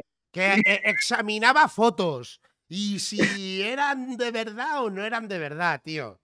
Correcto, me han bloqueado la Carmen Porter. Fíjate tú lo que habré escupido yo de la mierda que dicen. Y, tal, y ya me, puse de mala hostia, tío. Me parece, yo no sé qué, pretende el tío, si que volvamos al siglo XIII, los, valores occidentales. el tío haciendo apología de esas mierdas siempre. Ah, no puedo. Yo prefería esa parte de la nave del misterio. Yo, yo, yo. Se tenía que haber quedado en la magufada toda su vida, tío. Pues yo quiero llegar, eh, aún lo tengo ¿eh? en el rabillo del ojo, al cuarto checkpoint de... Vamos, vamos. Eh, no, antes quería decir, tu mundo y tu mundo sobre todo público y tu vida pública no solo ha pasado por el rap. Tú has tenido muchos otros proyectos en mente que encima has expuesto a la humanidad. Sí, sí, sí, sí, sí, he hecho cositas, sí. Joder, has hecho unas cuantas cosas, como el, intento un poco que igual no funcionó de lo del programa de comida. Ese fue uno y lo cogimos con mucha ilusión, Jack Red y yo. Jack Red, un genio, qué tío más guay, tío. Era mi vecino ahí en San Blas y, me lo he pasado súper bien pasando rato con él, aparte de hacer música es un tío fenómeno. O cuando él se muda a Extremadura y yo me mudo a La Rioja, que es donde llevo viviendo ahora un par de años, pues ya perdemos un poquillo el contacto, claro, pero vamos, él sabe que le quiero con locura. Y, y fuimos en serio, fuimos en serio, tío. Compramos un micro, compré una cocina eh, eléctrica para poder ponerla. Él que vivía en una especie de, de, loft eh, muy diáfano todo, eh, montó las, eh, no sé cómo se llaman, soy un ingenuo de esto, pero bueno, unas sombrillas de plató para la iluminación, tal, y montamos una cosa súper guapa, tío, hubiese molado mucho, hubiese sido un exitazo, estoy seguro. Eh, hicimos un piloto que molaba mucho, hicimos un primero que vino de Akane, e invité a comer a Dakane y la idea era que nos hablaba un poco de sus proyectos y tal, y que la peña que yo iba a ir invitando comía y si le molaba bien y si no había que llamar al Telepi. Esa era la idea. Bueno, con Dakane comió de puta madre, se sintió a gusto, yo alegre y queríamos haber seguido. Había hablado con, el, con Ars, con Carmona, había hablado de que se viniese también y me dijo que por su parte ningún problema. Me acuerdo de Ars, o sea, hubiese venido mucha peña, hubiese venido el Toño, el Traz, hubiese venido un montón de gente, pero de Carmona me acuerdo en particular de que lo estuve hablando con él por Instagram porque mi idea era hacerle a la peña platos que podían pegar un poco con su rollo también y con su música. Y siempre me acordaré, aunque nunca llegué a hacerlo, de que a él yo le hubiese hecho un buen potaje de ese rollo arrabalero que él manifiesta en su música, ¿verdad? Y le hubiese hecho un buen potaje a ver qué opinaba. la idea, de, la idea del proyecto era también que se gastase poco dinero para que toda la peña pudiera decir esto es comida de barrio, pero vas a comer bien, no tienes por qué meterte nuggets en el micro todos los días, ¿vale? ¿Y cuál fue el problema de este proyecto que molaba mucho y que hubiese sido la polla bajo mi criterio? Que éramos solo dos personas y no podíamos, tío, con nuestra vida, con nuestros curros, con nuestro tal. Y Jack Red lo grababa, lo editaba, lo montaba. Y ya Jaime el Jack me dijo, yo no doy abasto con esto, Mine, lo siento, tenemos que abortar misión, porque si tuviésemos a tres personas más ayudando, esto sería la polla. Dice, pero es que tenemos en brutos dos horas de grabación de dos cámaras diferentes, eh, hay que montarlo todo y comprimirlo para que sea un capitulillo de 20 minutos, porque no queríamos que fuese más, porque si no eso, eh, nos creemos Kubrick en un puto programa de cocina amateur y, me hubiese encantado, me hubiese encantado, pero ahí quedarán en el ordenador de Jack Red siempre el piloto y el capítulo 1 con Dakane, que quién sabe, quizás en el futuro alguien pague en una subasta por, por los brutos. Eh, pues de la misma manera que tú fuiste a un pueblo perdido de Cantabria y te volviste con una cinta de, de, eh, mucho muchacho que nadie de tus colegas había escuchado, igual algún día alguien vuelve de un pueblo perdido de por ahí eh, con un vídeo con dos episodios de tu programa de comida, tío. No lo, eh, no lo, había pensado nunca, ese modo de arqueología, ¿no? Cultural. No lo había pensado nunca, pues tío. dirían en mi barrio que es así. Es así, es así. pues, pues, sí, tío. Este proyecto hubiese molado mucho, hubiese molado un montón. Y sí, voy haciendo proyectos y cositas. Al final, como estoy muy desvinculado los últimos años, desde que saqué el CD de Sepuku, este CD que decía antes que yo anuncié que iba a ser el último disco que yo sacaba como mi Surugi disco, nunca dije que no fuese a volver a sacar canciones. Ojo, pero un disco entero, no, yo llegó un punto en el que no me vi para hacer un disco entero nunca más. Eh, y canciones hago tres al año, como mucho, y con colegas. Eh, cuando me desvinculé ya un poquito de ahí y tal, mm, recuperé un montón de aficiones y de hobbies que, que yo había tenido siendo chaval algunas siempre me han durado toda la vida, ¿no? Y es lo que te decía antes, en mis letras siempre ha quedado constancia de que entre, entre grosería y grosería te meto cualquier cosa de literatura, de cine, de videojuegos. Los videojuegos han sido algo muy importante en mi vida. El nombre artístico mío viene de un videojuego mismamente. Eh, pues eh, me he involucrado en otras cosillas, en otros proyectos. Desde hace tiempo, me puse a escribir hace como seis años un blog de ciencia ficción. A mí la ciencia ficción me ha molado mucho. Que también te iba a preguntar. Digo, tu blog es otro de los clásicos. Pues me puse a escribir en el, un blog que se llama tungstenodreams.blogspot.com y me puse a escribir pues porque me apetecía llenar mi tiempo libre con escritura, ya no escribía letras y para mí escribir es un ejercicio que me mola. Y entonces decidí escribir pues eso, eh, opiniones y reviews de cine, de literatura, de lo que fuera relacionado con la ciencia ficción. Y ahí estuve posteando unos tres años, hasta que de repente me doy cuenta de la existencia de los podcasts, eh, principalmente en Evox como plataforma principal, y decido dar el salto a dejar de escribirlo para hacerlo oral y me hago el podcast Los sueños de Tungsteno, que lleva ya 26 capítulos y dos años y pico. Y bueno, ha encontrado su nicho, un nicho en el que me siento muy cómodo porque entro desde un anonimato absoluto, que es algo que a mí me mola mucho, y que la gente que ha ido llegando allí no llega buscando a Mitsurugi o no saben que yo soy Mitsurugi. Y eso es muy reconfortante, Es tremendamente reconfortante, Wario, eh, meterte en otro hobby sin objetivo ninguno, desde cero, eh, sin community manager, ni tener a nadie que te eche un cable porque no tienes ni puta idea, solo por echar el rato y de repente crear una pequeña comunidad. Es lo más.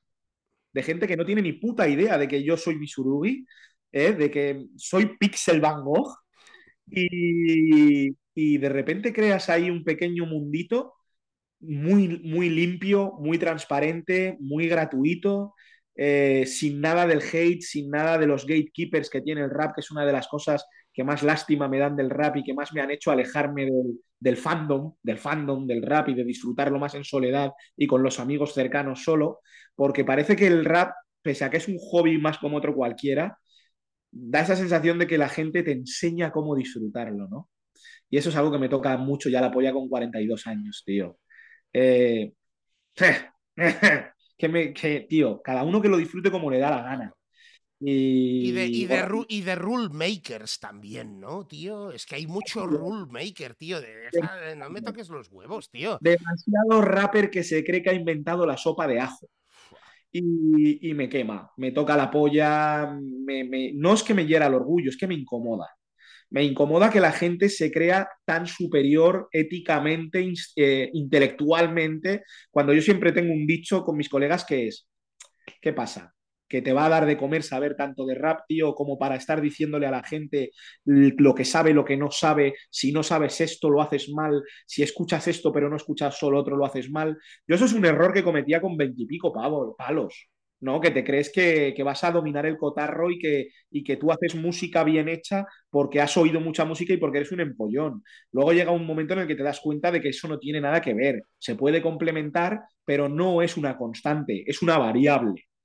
Y la peña que sigue esas es, es agotador, Wario. Es agotador y eso me ha hecho alejarme mucho del fandom del rap y dejar de querer hacer amistades raperas o de relacionarme públicamente con raperos un poco a lo Drake, ¿no? No, no, no new friends, porque, porque, tío, parece que te miden por lo rapero que eres y no por la persona que eres.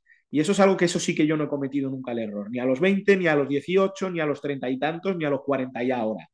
No, yo las personas son personas y puede gustarte un tipo de rap que no tenga nada que ver con el mío o lo que sea, o hacer un tipo de música que no tiene nada que ver con la mía. Y si yo te voy a querer, te voy a apreciar y voy a considerar que eres un tío listo, un tío válido, un tío tal, haz la música que te salga de la polla, que para mí vales lo que vales por quien tú eres, no por el rapero que eres. Y eso está muy institucionalizado y es una cosa muy adolescente, pero la gente lo sigue poniendo en práctica eh, a los 20, a los 30, a los 40 y a los 50. Y eso es una mierda. Eso, eso es lo que me echa del juego ya, tío. Me echa mucho. Te, da- la sensación, a mí me la da, ¿eh? Me da la sensación de que en otros estilos de música eso no pasa, tío. No pasa. Y yo soy, me, me flipa el heavy metal, ¿vale? Sobre todo el power metal. Es una música que empecé a oír a raíz de un amiguete mío. De... Yo me he criado mucho, aparte de Madrid, en un camping de la Sierra de Madrid también. Camping que, como anécdota para los oyentes, que sé que les mola el salseo y tal, a ese camping iba también eh, otro rapero bueno, un rapero bueno y que también ha alcanzado sus cuotas de popularidad en Madrid y tal, en su género, en su estilo, y que yo le tengo mucho cariño y aprecio, que es Nasta. Pues Nasta era más pequeño que yo, más joven, era de otra cuadrilla, pero también se ha criado yendo a ese mismo camping al que iba yo, ¿no? Y es un pequeño salseo que seguro que a Nasta no le molesta, él sabe que lo digo con todo el cariño del mundo, pero es una de esas pequeñas circunstancias del mundo del Spanish rap que es muy graciosa. Y, y yo, me, claro, lo que estaba diciendo, me he, creado, me, me he criado ahí y he perdido el hilo, Wario. ¿De qué estábamos hablando? Estábamos hablando de, del hate en el rap y de, de que es de las pocas músicas donde yo creo que, que Me, me has enganchado, gracias. Pues uno de los amigos del camping era un flipado del heavy metal, el Javi. Y, me metí un poquito por ahí a oír heavy metal y soy súper loco del power metal, me encanta. Pues yo cuando voy a un concierto de Blind Guardian, voy a un concierto de Halloween, voy a un concierto de lo que sea, tú ves allí jebatas de 50, de 60, de 15, de 20, de 30, y uno lleva una camiseta de Blind Guardian, el otro de Iron Maiden, el otro de Metallica y el otro de Anthrax, y están todos como locos allí con el mini de cerveza de calimocho partiéndose, ¡ay, oh! y se lo gozan. y, ninguno, yo no he visto un heavy decirle a otro, tú eres un toyaco. Porque tú escuchas Metallica y Iron Maiden mola más, tío. Eso es, eres un toyaco porque no sabes nada. Al revés. Al revés, se cruzan por la calle, tío, y ¡eh! Tú eres de los míos, tronco. Esa mierda no está en el rap, tío. No. ¿Qué coño esa mierda no está en el rap, tío? Es O sea, yo cuando era chaval, cuando era joven, eh, adolescente y empiezas en esto, sí lo veía así. Yo veía a un pibe por la calle con una camiseta de Butan Clan y decía, mira, un rapper. Eso se ha perdido. No sé si para bien o para mal, pero eso se ha perdido. Mira, un rapper. Veías un tío con una camiseta de mm, otro grupo, aunque no fuera tu grupo favorito, y apenas lo hubieras oído. Pongamos el ejemplo de, yo qué sé, algún grupo de la época que no fuese mi favorito, pero que, tuviese popularidad. Bueno, no sé. Mm, no, sé cuál decir, pero veías a alguien con eso y decías, mira, otro rapper, ¿vale? Y daba igual que lo que él llevase de tu, no fuera tu grupo favorito. Pero yo, ingenuo adolescente de mí, decía, estamos a la misma movida, ¿no? ¿Y no te sigue pasando? A mí me sigue pasando, ¿eh? A mí me sigue. O sea, igual no en ese punto tan romántico, ¿no? Pero sí que cuando me cruzo, me cruzo con alguien así vestido más del palo y toda la historia, pienso, hmm, hay una parte dentro de mí que sonríe. no, ya no me pasa porque además ahora, eh, que no sé si es para bien o para mal, no me voy a pronunciar porque no he hecho, no, he pensado mucho en ello, pero veo chavales continuamente con camisetas de Tupac que posiblemente no sepan ninguna canción de Tupac, entonces ya no es aquello de cuando tú veías una canción, un tío con una camisa de Tupac en los 90, y mira que a Tupac el sector más hardcore, más eh, eh, hardcoreeta del rap, más eh, bombo caja, no lo tragaban. Tupac e, e, era poco menos que un homosexual venido a menos, ¿no? Por estas sesiones de fotos y hablo de una época, ojo, que no lo digo con maldad, a lo mejor me censuran ahora, ¿no? Pero yo no tengo nada en contra de, de, los homosexuales, Dios me libre, me encanta el mariconismo, viva el mariconismo, pero que en aquella época, en aquellos 90, era la realidad, ¿no? La peña decía, va, Tupac, un pibe que se hace fotos ahí tocachas con el six-pack en una bañera llena de sortijas y que se pone un peto de cuero y una gorra de cuero de chapero. Ese pibe, ¿qué mierda es? Ese es un maricón, ¿no? Decía la peña. Decían, lo bueno son Das FX y Eric Sermon y eso, ¿no? Eso era lo que... O Butan Clan, eso era lo que para, rompía. Para, ti, ¿quién es el top? De, de lo que tú has escuchado, de lo que a ti te mola, Igual tampoco no lo em, escenifiques en uno, puedes decir más si te sale de la polla, ¿eh? pero si tú tuvieras que decir, fuá, este. Me, voy a una isla desierta y tengo solo la oportunidad de pillar un LP, ¿cuál me llevo? Yo qué sé. El Doggy Style, lo tengo clarísimo. Doggy Style. Hostia, es el álbum del que no me aburriré nunca y además es un álbum clave en que yo entrase a flipar con el rap, porque apareció ahí en el 93, yo estaba en octavo o en séptimo y llegó a mis manos eh, una cinta que traía unos cuantos temas mezclados de De La Soul, Mellow Manéis, Kid Frost, Dr. Dre y Snoop. Y yo con lo que flipé fue con los temas de Dr. Dre y Snoop y dije, vale, aquí es donde yo me voy a quedar eh, un tiempo. Y me he quedado toda la vida. Snoop para mí es, vamos, un, artista que se ha sabido reinventar continuamente hasta convertirse en un meme de sí mismo, pero pese a que se ha convertido en un meme de sí mismo, ha sido un tío tremendamente inteligente para lo vacío que debe de tener el cerebro con toda la hierba que fuma, ¿no? o no. o no. O no. Ahí viene, ahí viene la historia, o no. Eh, la hierba no afecta del mismo modo a todo el mundo. No, afecta del mismo modo a todo el mundo. La parra, uno se queda en la parra antes que otro. Y cuando, y, cuando lo llevas consumiendo con tanta, de, forma tan habitual, llega un momento en el que no va más. ¿Sabes lo que te digo? Así, a diferencia de otras drogas, como mucho igual se da la bajona. A lo mejor Snoop ha llegado a ese punto de tolerancia cero, no lo sé, ¿no? No te extrañe, no te extrañe como es un como empresario, como ejemplo de lo que es el rap, eh, un tío que, pues, ¿qué tendrás Snoop ya? 50, más de 50 sí, hombre, Claro, sí, hombre, más de 50 fácil. Un tío de más de 50 que sigue en la industria a machete. Como él hay pocos. Tienes un Jay-Z que pichi pichá, como los ojos del Guadiana, aparece, desaparece. Y, poquito más tienes, ¿no? O sea, Nas, para mí Nas. Que Nas es uno de esos tíos que se ha mantenido también siempre, ¿no? Nas, me reía el otro día, mira, cuando estuvo Malsino contigo, el Serna, y dice el Serna, eh, ay, ya no me acuerdo qué, ah, sí, dijo, no, no, Rakim, a esta pregunta Serna dijo, Rakim, mira, le escribo yo en el WhatsApp, le digo, te voy a quitar el carnet de pimp, Serna, ¿cómo que Rakim, tío? Tal, no sé qué. Yo entiendo por qué lo dice, porque eh, yo comparto esa visión de que realmente Rakim ha sido un puter desde el principio hasta el otro día cuando hicieron lo del homenaje a la cultura hip hop. Salió Rakim y quién iba a decir que ese tío no era el más chulo que se subía al escenario, tío. Sí, sí, yo se lo decía para, para, gastar un poco la broma con él y hacer eh, coña con él, pero estuvimos hablando de esto y salió el nombre de Nas, entre los que todavía es un tío. Para mí, porque eh, a esa referencia yo pongo a Nas, ¿sabes? De, o sea, yo soy muy Tupac. Me acuerdo que nos plantamos en los nombres de Nas eh, y Fori, que para mí Fori también me parece un tío que increíble para la cantidad de décadas que lleva, en la molonidad que desprende todavía ese pájaro, ¿eh? Y el musicón que hace el cabrón, súper y, y Too Short. Y metimos ahí un poco. Metimos ahí un poco en este saco a estos cuatro rappers, en verdad, a raíz de la, del Wario Radio que con él. Sí, sí, aparte que es que son nombres que ya te digo, ¿eh? después por afinidad musical y esto te molará más uno u otro, pero realmente son nombres de gente que ha mantenido un nivel y no se ha bajado de ahí. ¿Sabes? Muy bueno. Que, que, probablemente igual no han estado en el top 5 o en el top 10 de ese año, pero seguro que en el top 20 estaban. Y siempre han estado en el top 20, ¿sabes? Oscilando incluso en algunos momentos en la cresta de su ola. Pero esta peña siempre han estado en el top 20 y no hemos visto su decadencia.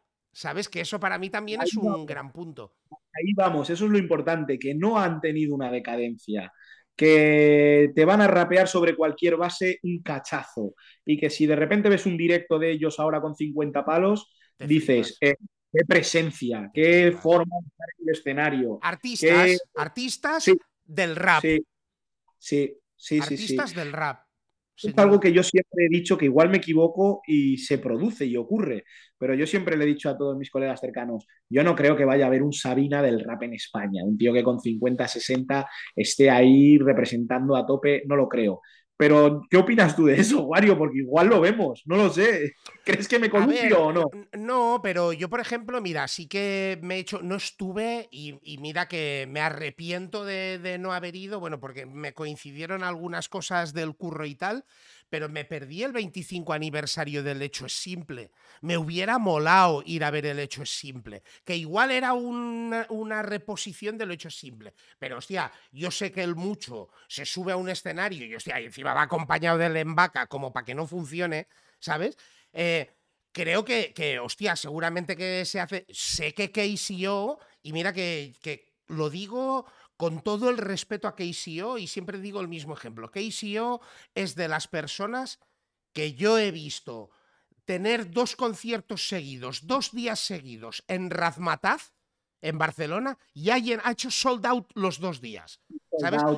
La, otra es que a mí, musicalmente, igual no es lo que más me atrae musicalmente, pero este tío hoy se está haciendo una gira y lo peta ya donde va.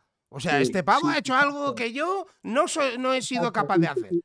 Y con el mismo cariño comparto tu opinión punto por coma. Porque, joder, no, nadie puede decir que yo suelte un comentario ahora heitoso sobre KCO, porque yo a KCO le he metido también en mogollón de rimas mías como un referente en toda mi historia. Pero me sorprende, efectivamente me sorprende que a la edad que él tenga, 44, 45, los que sean, esté llenando estadios en todas las ciudades de España y Latinoamérica, y Latinoamérica. Con lo que yo, como fan suyo que he sido, y rapero en, en, semi-activo, por lo menos consumidor, considero que son sus peores discos y que me perdone que no lo digo con hatear. ¿Cómo voy a hatear yo un tío que está llenando un estadio? Vamos, que, ha hecho lo que me saca la polla y me pega en la frente con la polla. Me dice, mira, mira lo que estás diciendo. y me pega con y lo digo, lo digo con todo el cariño y respeto, ¿eh? Y si un día tengo la oportunidad, yo se, se, lo puedo decir, o sea que lo digo sin que se me caigan los anillos, que considero que probablemente por la repercusión, los números, eh, el tiempo que ha estado ahí, probablemente es si no es de los si no el mejor de los mejores en la historia o un, referente en la historia, eh, eh, pero entre, mí- el 90 entre el 96 y el 2001, el mejor. El mejor. Pero A mí. a mí su música o el criterio de violadores en sí no es la música que yo he escuchado o que a mí he escuchado temas suyos, evidentemente, como lo que tú decías de CPV. O sea, con todo el cariño, joder, que esos discos me los he escuchado. Pero, Lo no era- sabes de memoria pero, todavía. pero claro probablemente no me llena lo que igual musicalmente me llenó Kuntaka, por ejemplo. Claro, O lo que musicalmente. ¿Cómo me, mola, cómo me molaba tío? O lo que Me musicalmente me ha llenado Guasey J. Sánchez, al margen de la amistad que yo pueda tener con ellos, ¿sabes? No, no me ha llenado eso, pues igual musicalmente me molaba más eso, pero era hacia donde íbamos también en la conversación. Es el respeto que yo le puedo tener o el reconocimiento que le puedo tener, que probablemente mi reconocimiento le sude la polla, también te lo Eso digo. es. Son los buenos ratos que me ha hecho pasar. Eso es con lo que yo me O- quedo. o- reconocer o reconocer lo que él ha hecho que otros no han hecho, ¿sabes? Es lo que te quiero decir, que después... En verdad, los músicos, si me puedo permitir el lujo de llamarme músico, porque yo no sé tocar ningún puto instrumento, eh, pero sé escribir e interpretar, que es lo que he hecho, que es lo que hace un rapero. Eh, hacemos felices a personas, aunque no nos demos cuenta. Y, eso es lo, que se queda para siempre ya, para siempre. Y él lo ha conseguido con miles de personas, con millones de personas. Y yo lo habré conseguido con unos miles, con unos poquitos miles. Y esto es como lo de tienes que plantar un árbol, tener un hijo y escribir un libro. Bueno, pues yo he hecho canciones que han hecho feliz a miles de personas y que de vez en cuando mirarán en el baúl de sus recuerdos y las recuperarán y volverán a ser felices durante cinco minutos. Seguro, seguro. Por eso te digo, ¿eh? que yo creo y cito, cito con ello, que aparte lo utilizamos en esos eh, publi momentos de los highlights del Wario Radio. Cito lo que dijo, eh, yo diría que fue el señor Corva, que dijo que una cosa es que te respete, ¿sabes? Otra, que consideres que ha- haces buena música y no por ello ni tenemos que ser colegas, igual nos caemos como el puto culo. ¿Sabes lo que te quiero decir? Hay que discernir eso. Igual, mira, yo te, te lo confesaba antes, probablemente musicalmente lo considero un poco el Mohammed Ali del rap, ¿no? Para mí lo que era Tupac, que no solo era, era alguien que trascendió el rap a ser un icono reconocido, probablemente si no se lo hubieran petado, eh, se hubiera presentado hasta presidente y hubiera salido, ¿sabes? Por la repercusión que tenía ese pavo. Sigue, hablando, que te voy a seguir oyendo, pero voy a coger una cerveza que estoy Tú sequísimo. coge, Sigue coge una cerveza, coge una cerveza. Yo te, te espero, tranquilo. No, no, si te, te llevo en la mano. te llevo en la mano, así que ve, ve hablando. Yo sigo aquí la- que, que llevo el roncito este, que llevo un buen, un buen ritmo también con el Captain Morgan este. Pues eh, que, que yo lo considere que trascendió, igual no significa que sea el mejor, porque yo que sé, a mí que me mola el boxeo, pues igual soy más de la generación de Mike Tyson, o... pero claro, Mohammed Ali o Tupac trascendieron aquello que hacían. Se convirtieron, es como Bob Marley, es el mejor intérprete o cantante de reggae que hay. Probablemente hayan jamaicanos que me dicen esto es porque no has escuchado a. Claro, claro, pero, claro. pe- pero él, él trascendió el reggae, se convirtió en un símbolo, ¿sabes? Gracias a, gracias a su aportación, y no hay que ponerse ni, ni celoso ni, No, tío. ni negárselo. Gracias a su aportación, pues hay artistas con los que ocurre exactamente lo mismo, que gracias a su aportación ha llegado a mucha más gente. Pues, pues probablemente, es lo que te digo después, pues igual musicalmente, me- o sea, boxísticamente, por mi generación, pues me moló más Mike Tyson, ¿sabes? O yo qué sé, porque me representó, pues en la música me pasa exactamente lo mismo. Hay gente a quien se lo reconozco y eso, y que después igual, pues musicalmente no me han llenado. Y con eso quería llegar al cuarto checkpoint de la música, cuando ya pasamos la primera década de los 2000 y nos plantamos en la segunda década de los 2000, donde hay un momento de la misma manera que hemos hablado que en su momento en Barcelona o en Madrid nació una cultura que fue plantando champiñones, que a mitad de los 90 eh, se refronda, que a finales de, los 90 y a principios de los 2000, ahora llegando a, la, a la segunda década de los 2000, surge aquello que tú estabas diciendo que igual no te hubieras planteado en la vida, que era, hostia, que hay quien se puede ganar la vida con esto. Ya, ya. Que es otro de los booms y otro de los cambios dentro de la cultura hip hop de nuestro país. Unos dirán, no, eso no es rap, esto lo que hacíamos nosotros sí que era rap. Que para mí, lo siento, pero es ser un poco abuelo cebolleta. Pero... Sí, lo, lo es.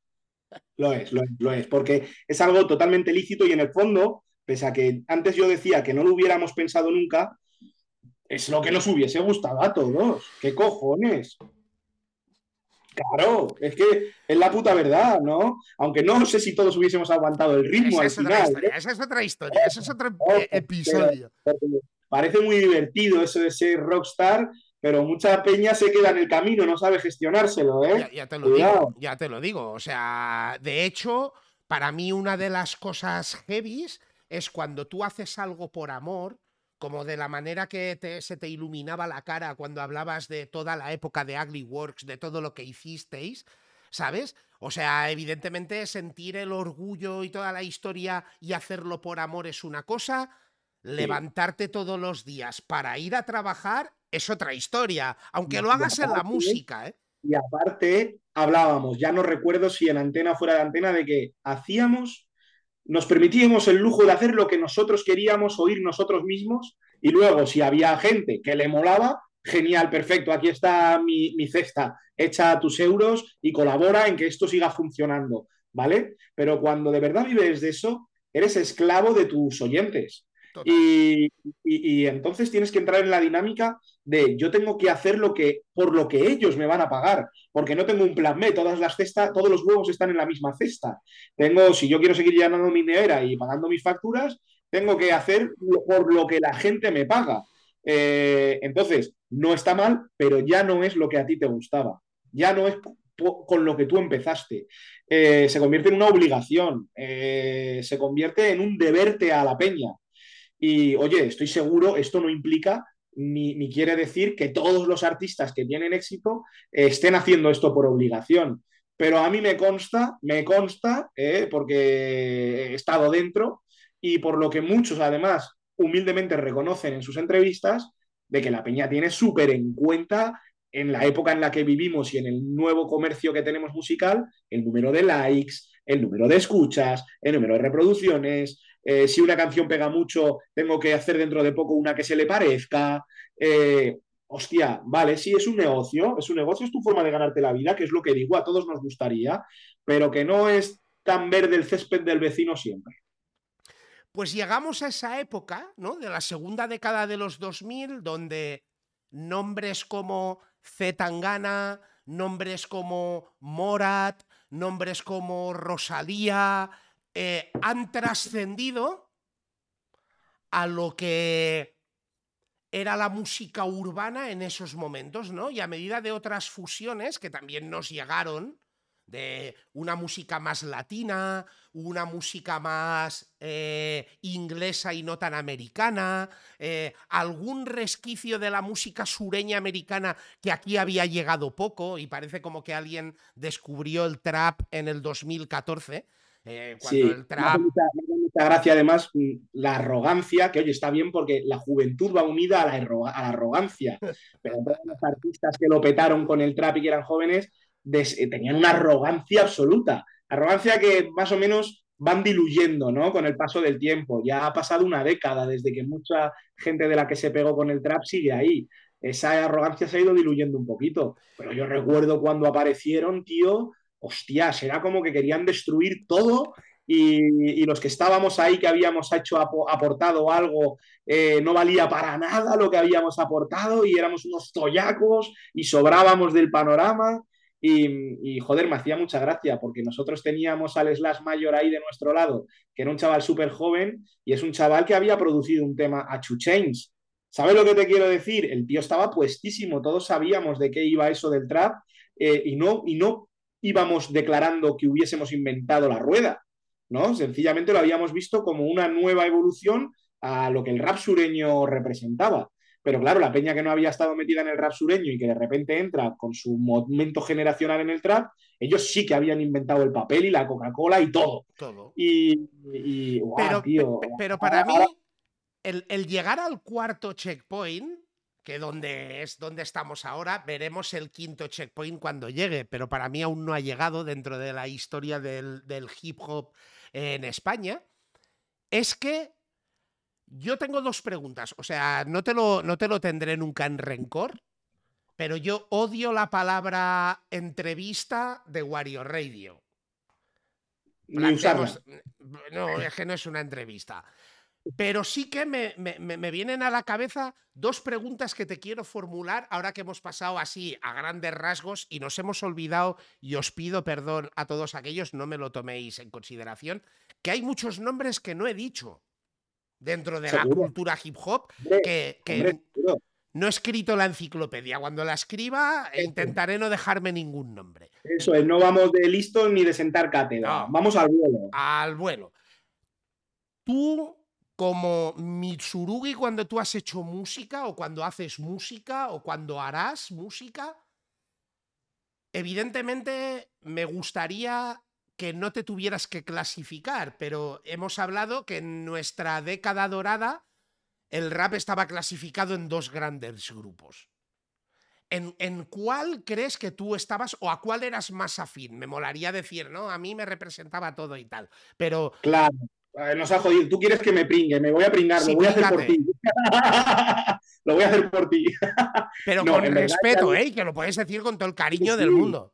Es lo que te digo, que mi opinión es inocua, que no puede molestarle a nadie a estas alturas de la vida, que porque antaño todavía la gente se pensaba que cuando dabas una opinión no, con- no, no positiva de alguien era porque intentabas quitarle el pastel o pisarle el cuello. Eh, ¿Qué pastel le quito yo a nadie? Si estoy en mi casa de puta madre, pillo mi nómina todo el, día 28 de cada mes, tengo la nevera llena y el coche pagado. ¿Qué, me estás contando? ¿Sabes lo que te quiero decir?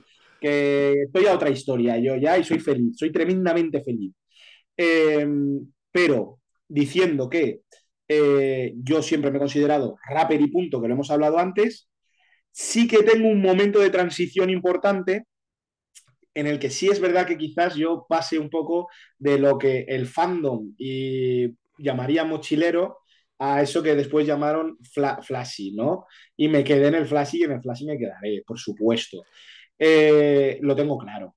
Pero tira, yo siempre, yo me acuerdo de mí mismo y cuando empieza Misurugi con sus primeras maquetas, el look de Misurugi es esos polos Polan Shark, Lacoste, eh, la gorra, pla- la gorra ca- capada, eh, un rollo que venía mucho del graffiti, porque al final es por donde yo más entro en la juventud. Graffiti, graffiti, graffiti, pues al final estás metido en esa dinámica de graffiti, ¿no? Eh, pero las pintas guapas, en verdad, es que es algo que mm, no me atrevía a ponerlas. Porque yo desde que empiezo, hablo del cole, de los 93, el 94, yo cuando pasaba por Manuel Becerra, que hay allí en Madrid, un parque que se eleva a Perón, por allí de vez en cuando se juntaban raperos de diferentes barrios y yo veía chavales más mayores que yo ya en aquella época y de repente aparecía uno que podría ser cualquiera de los que aparecieron después y yo no haberle puesto cara en su momento, con unas gafas de ventisca, con el peto, con la Sewin, y yo flipaba, tío. Yo flipaba, yo decía, joder, qué rollazo tiene este pibe, qué piquete, que dirían ahora, ¿no? Qué, qué, qué, qué drip, que dice mi sobrino pequeño. Di, yo de flipaba, tío. Y, pero no me atrevía, no me atrevía, me parecía algo escandaloso, me parecía que me iba a convertir en el centro de atención de todas las miradas y no me atrevía. Y sin embargo, fíjate, mis influencias americanas eran peña cantosa también, pero yo no me atrevía hasta que aparecen los putos Madrid Pimps en mi vida. Y ahí me dinamitan ya todo y digo, a tomar por culo que me tiro a la piscina en trampolín con agua o sin agua. Y me acordaré siempre la primera vez que estábamos en unos conciertos en, al aire libre en Vallecas, que se hacían todos los años en Vallecas, y ese año hacía, un, hacía frío y yo iba en manga corta y estaba teniendo frío. Y me dice el trad, espera, que te doy algo, anda, para ver si no tienes tanto frío. Y me da una camiseta 5XL blanca whitey que pone MMO. Me la pongo, con las mangas por las muñecas, y yo notaba que la peña me miraba allí por donde iba. Todo el mundo me miraba como diciendo, ¿a dónde va este pibe en camisón? Y pasado ese Rubicón, cruzado ese Rubicón, dije, a todos que les van a dar por culo a todos, se van a cagar. Y ahí empieza ya, eh, empiezo a, a, sacar prendas de mi armario que llevaban paradas años, camiseta de la NFL, gorra plana de los Dodgers, que llevaban paradas ahí años. Desde que en verdad empiezo en el rap por primera vez, eh, en octavo en el cole, que tenía yo esas prendas ahí guardadas, pero ya cuando empiezas más con graffiti y todo esto, lo que te digo, lo cambias porque te integras con una peña que considera que eso es de toyacos, que tal, que cual, te entra un poco el prejuicio, la vergüenza, y MP me hacen sacar todo aquello del armario otra vez y volverme loco y quitarme las vergüenzas, y es un peso que me quite de encima, ¿eh? Así que yo me quedo ahí, yo me quedo en, en el estilo OG, en el rollo americano, tío, sí o sí. Lo siento por la pues, peña. Pues yo ahora te pido que hagas un memento y de golpe te olvidas de esa respuesta, intenta ser lo más objetivo posible el cuarto checkpoint en la historia del rap, de, de, de, la historia del hip hop, de la cultura urbana de este país, que la pega, ¿a cuál de los dos bloques de la primera década de los 2000 crees que se asemejan más? Uy, ni idea. Es muy difícil esta pregunta, porque hay peña muy continuista, peña que cree que está inventando algo y no está inventando nada. Pero hablamos eh... de los que la pegan, de los que la pegan de verdad. Estábamos diciendo aquellos iconos de la época española, de la gente que sí. está ganando pasta con esta movida.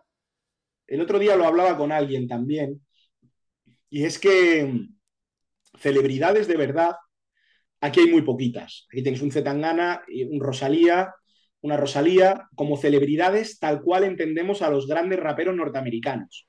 Gente que se sienta en primera fila en un partido de la NBA, gente que participa en debates random políticos y sociales de la televisión pública, gente eh, que aparece haciendo cameos en películas habitualmente, gente que se casa no con otras celebridades, ¿vale? Lo que es ese fenómeno celebridad que en Estados Unidos tienen desde hace 30 años, Aquí solo lo tenemos con tres artistas o cuatro como mucho.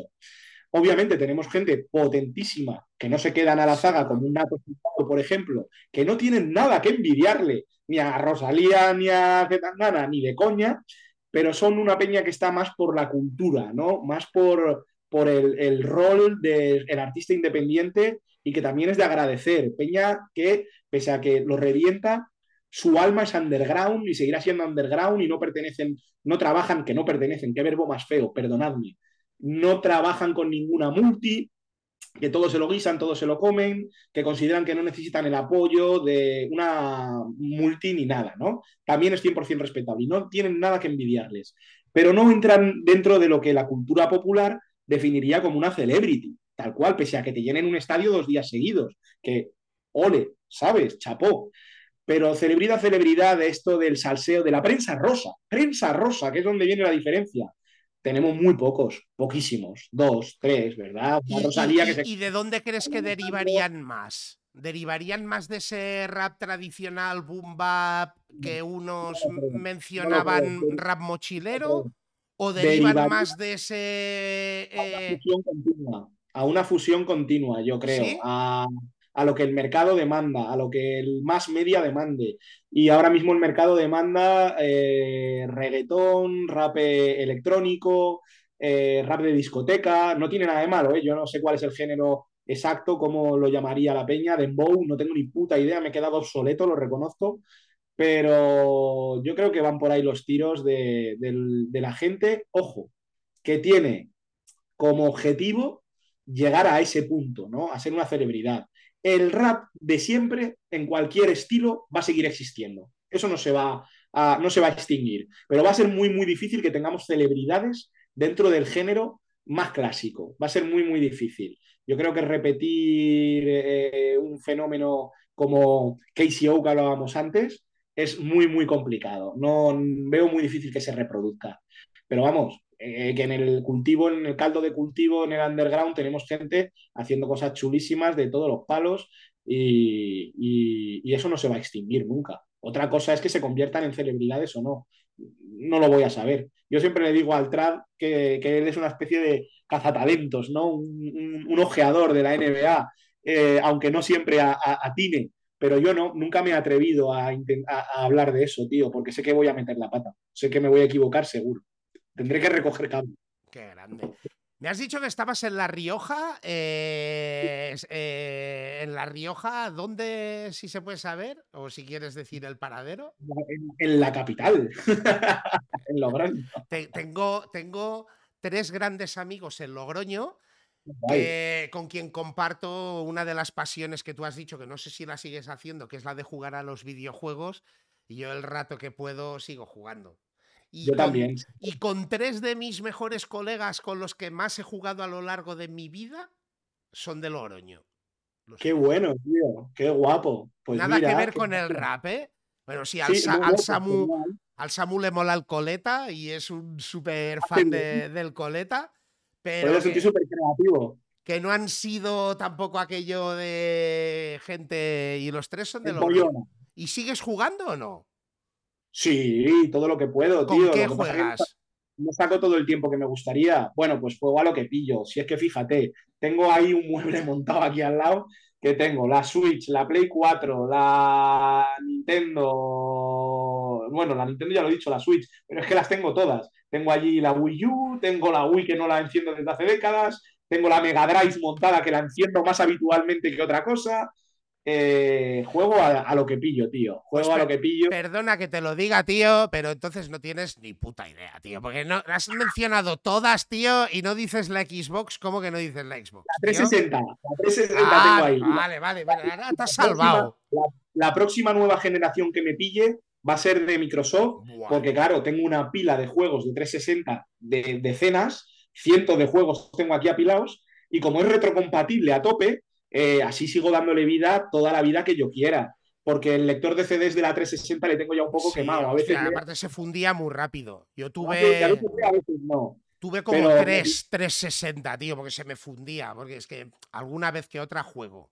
Y se me no me voy a pillar la 5, pero me voy a pillar cuando llegue el momento la Xbox. Además, he leído que Microsoft ha comprado Bethesda y yo soy muy, yo soy muy ermitaño. Yo no juego online casi nada. ¿No? he jugado un poco al Fortnite con mis sobrinos, he jugado un poco al Fall Guys, al Fall Guys que estuve jugando hace poco con el Estaca Sánchez y con el Kiva y nos, nos partíamos la polla, ¿vale? Eh, pero no soy de jugar online, no, porque no le saco tiempo para coincidir con la peña en verdad. Entonces, cuando lo pillo, suele ser altas horas de la noche o tal. Si lo pillo, me pego una panzada hasta las 5 de la mañana y entonces juego mucho a juegos de jugar solo. Claro, Bethesda, Fallout, eh, Elder Scrolls, pues olvídate, en cuanto leí que Bethesda lo ha comprado Microsoft, digo, en cuanto me saquen un Fallout o un Elder Scrolls, me pillo la Xbox nueva. Yo me la pillé, yo me pillé la Series X cuando salió. Y no soy hater, ¿eh? O sea, considero, o sea, ¿cómo puedes ser hater si es la mejor consola que existe? O sea, eh, igual para eso es muy es muy arrogante, pero es que es muy buena máquina, es muy buena máquina. Y aparte que no sé, yo con que vengo de aquella generación, pues de, haber mm, crecido en los 80, de haber vivido desde el MSX o el Amstrad o el Spectrum. Yo era Spectrumero, tío. pues de, que llegabas a tu casa, ponías la cinta de cassette a cargar la dejabas ahí, te ibas a ver el barrio Sésamo, a comerte el pan con nocilla, y si tenías suerte y cargaba el juego, jugabas tal Ghost and Goblins, Después pasé pues, por la Atari, por los PCs primeros, el Prince of Persia, el Issuer Sweet Larry, el, bueno, el Duke Nuke, que aquí fue el Duque Nuke de toda la vida. Eh, pues he vivido todas. Sí que reconozco que igual una de las que me impactó, he sido muy Nintendero, me gustado me, las horas jugando al Mario Kart. Es una marca genial, es genial. Y tengo la Switch, pero yo, hostia, aquella época de la. ¿Cómo se llamaba? De la Dreamcast, tío. El mando de la Dreamcast y yo. Bueno, bueno, bueno. Eh, la de horas, claro, ya, ya de adolescentes grandes, ¿vale? ya de chavalotes. Ya, chavalotes, con pelos en los huevos. A lo mejor pasábamos un viernes de malasañeo y el sábado nos íbamos al camping, que ya no iban nuestros padres ni nada. Y pasábamos el día, eh, pues bueno, pues contentillos ¿vale? Contentillos, jugando a la con cuatro mandos durante horas, ¿vale? Y, joder, con el Kiva he pasado, pero horas, horas, horas, horas, horas de drinkas. Muy buenos recuerdos con esa máquina. Qué maquinón, tío. La Pues- última gran máquina de Sega. Sí, y de hecho, hostia, con que era mega pirateable en la época, pues tú tenías tú un churro de CDs La tarrina, la, la tarrina de verbatim. topeta de juegos, ¿no? Pues yo en esa época le juré amor eterno al mando de la Dreamcast. Era y- bueno, con la, con la memory card insertable que tenía pantalla y Sí, que a que veces tenía ofrecía como-. Sí, tío. Tenía como un Tamagotchi, tío. O Sí, sea, sí, señor, sí, señor. Muy guapo. Qué inventado, tío. Pues le juré amor eterno y realmente, aparte del pepinazo de máquina que es eh, Xbox y que lo ha sido en todas sus generaciones, el mando me sigue dando aquel amor. No sé. Yo la saqué en un videoclip de los últimos videoclips que rodé del Fantasía Final, la propia canción del mismo nombre, Fantasía Final, y salgo con las brincas. Y aparte, fíjate, hablando de videojuegos, Fantasía Final es un álbum que todos los títulos tienen algo que ver con un videojuego. Y pese a que no sea un álbum estrictamente de rapeo dedicado a videojuegos, obviamente, eh, todos llevan un mensaje oculto de lo feliz que me ha hecho a mí pasar horas jugando a ciertos videojuegos. Y hay un tema que eh, yo creo que en mi carrera ha pasado muy, muy desapercibido y que para mí tiene algunas de las frases más cojonudas que he hecho yo alguna vez, que es Guerrilla War, que es el nombre de un videojuego. Y para mí ese tema, para mí a nivel mío personal, me parece que tiene unos frasones tremendos y ha pasado, su- es un- una canción mía que ha pasado súper desapercibida, tío. Nadie me menciona nunca esa canción. Y, meto ahí un montón de, de- de frases y de... mm, La gente ahora lo llama codes, ¿no? Códigos. Me parece horrible usar ese término, pero meto una serie de- de, bueno, de secretos y de easter eggs que, están muy chulos, tío. Y nadie me lo dice nunca. A- a mí me pasa al revés que a ti y a la consola yo ya no la utilizo, yo ya por defecto la conecto y ya me entra al online.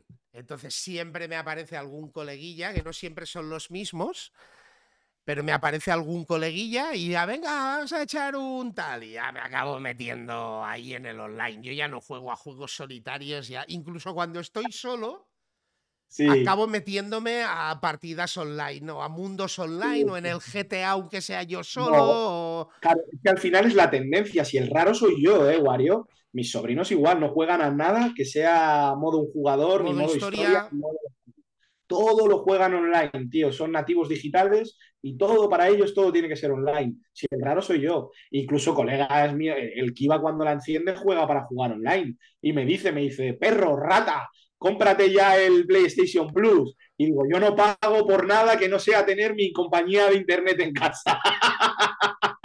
digo, que den por culo a Sony, que yo no pago eso. Pues yo sí. A mí ya me va por defecto, ya se me renueva automáticamente cada año, suscripción anual y ya voy sí. directo. De Pues- hecho, en, en- en el disco de Maslien hicimos una canción que habla de todo esto, que es Loaz Comillas, que era el típico comando de carga de las cintas del Spectrum, que lo hago con Rima y con el DJ Funk de Madrid Pimps.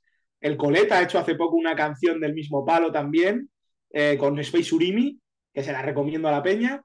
Y, tú que has mencionado antes un montón de juegos antiguos y tal, eh, yo he participado alguna vez en un podcast que me fascina, que se llama Retromanía 30, que, bueno, habla de juegos de hace 30 años, van revisionando todos los números de la revista Micromanía y está muy guay. A la gente que le guste los videojuegos, yo se los recomiendo que lo escuchen desde aquí. Y hay un podcast que se llama Arqueología Nintendo, que yo no tengo nada que ver ahí, ni he participado nunca ni nada, pero como oyente y como fan, toda la peña que le guste los videojuegos, y en especial Nintendo, están tardando en ponérselo, porque es la hostia. Y en especial, en especial, mucho amor por la Nintendo 64, que para mí fue otra de las revoluciones Todo el mundo la va tío. de la industria. O sea, las horas echadas en el Mario Kart, en el, en el 007. eh, es que, eh, Brutal el impacto que tuvo, tío. Brutal. Una pasada. aparte de las pocas consolas o consolas, yo le llamo consolas, no sé si por el catalanismo, pero eh, las con- Qué guapo. Me Con- mola mazo. consolas que podías dominar con una mano. Tú podías conducir el kart del Mario Kart con una sola mano y con la otra, pues darle un trago o pegarle una calada, porque mm, no se te iba el coche. Ideal, ideal. ideal. Eso es muy Claro, rap, eso es muy rap. Sí, no, es como si es conducir con la mano fuera, tío. el, que, el que crea que, el que crea que nos pasamos de frikis, que se ponga Notorious Big eh, y escuche Sí, Super, Nintendo, Sega Genesis. When I was there, wrote there a little picture this. 50 screen, money green, leather sofa. Es Claro, que tío, claro. Bueno, es igual, es que, claro, me- Claro. nos, sale esa, nos sale esa mierda de dentro. Eh, yo no sé si es el que más, porque estamos ya ahí en la frontera y aún me quedan dos cosas en el tintero. Venga, Pero llevamos caña, dos horas y me- llevamos dos horas y media de chapa para el Eh, resto, porque yo estoy. Yo estoy en mi salsa, tío. Yo En estoy mi on fire. Que para mí uno de los puntos era ese, era decirte, tío, ese es un poco la filosofía que a mí me pasa y no sé, que me gusta compartir con todas las personas con las que nos citamos, que es el efecto Wario Radio, que llevamos dos horas y media rajando y... eh, Ni cuenta. Y es que es súper. Wario, te tengo que decir que es súper agradecido porque, joder, eh, es, es como estar contigo en un bar ahora mismo echando la tarde, tío. Pues, Me da esa misma sensación sin haberme movido de casa y es súper agradecido porque yo puedo decir, eh, ha llegado mi mujer antes mientras estábamos tal, me he cambiado la habitación también por eso, mientras cogía la birra, y yo ahora cuando la vea la diré, no, he estado por ahí tomando algo, ¿sabes? En verdad estoy en la habitación de al lado, pero es como si hubiese estado por ahí tomando algo, tío, con un colega, está guay, está genial. Pues esa era un poco la pregunta de cómo te, cómo te has sentido, tío, o yo qué sé.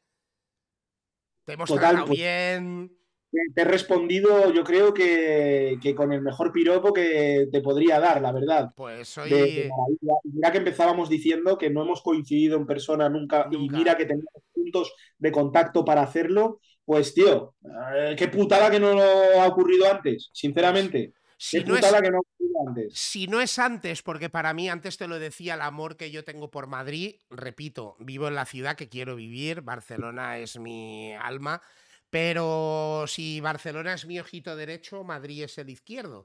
Y una de las fechas en el calendario que yo siempre tengo, y creo que de los últimos 20 años me he podido perder tres o cuatro, y, y dos o tres han sido por la pandemia, es San Isidro. Y no, Ah, y no- siempre iba, siempre iba, tío. Y más viviendo como vivíamos eh, al lado del Calderón antes, es que iba andando. Me iba por el paseo de los melancólicos, cruzaba el puente y ya estaba en la pradera. Claro. Iba todos los años, tío, a ver, a ver calimocho y comer rojilla. Pues si bajas, si bajas para el siguiente, probablemente podamos coincidir.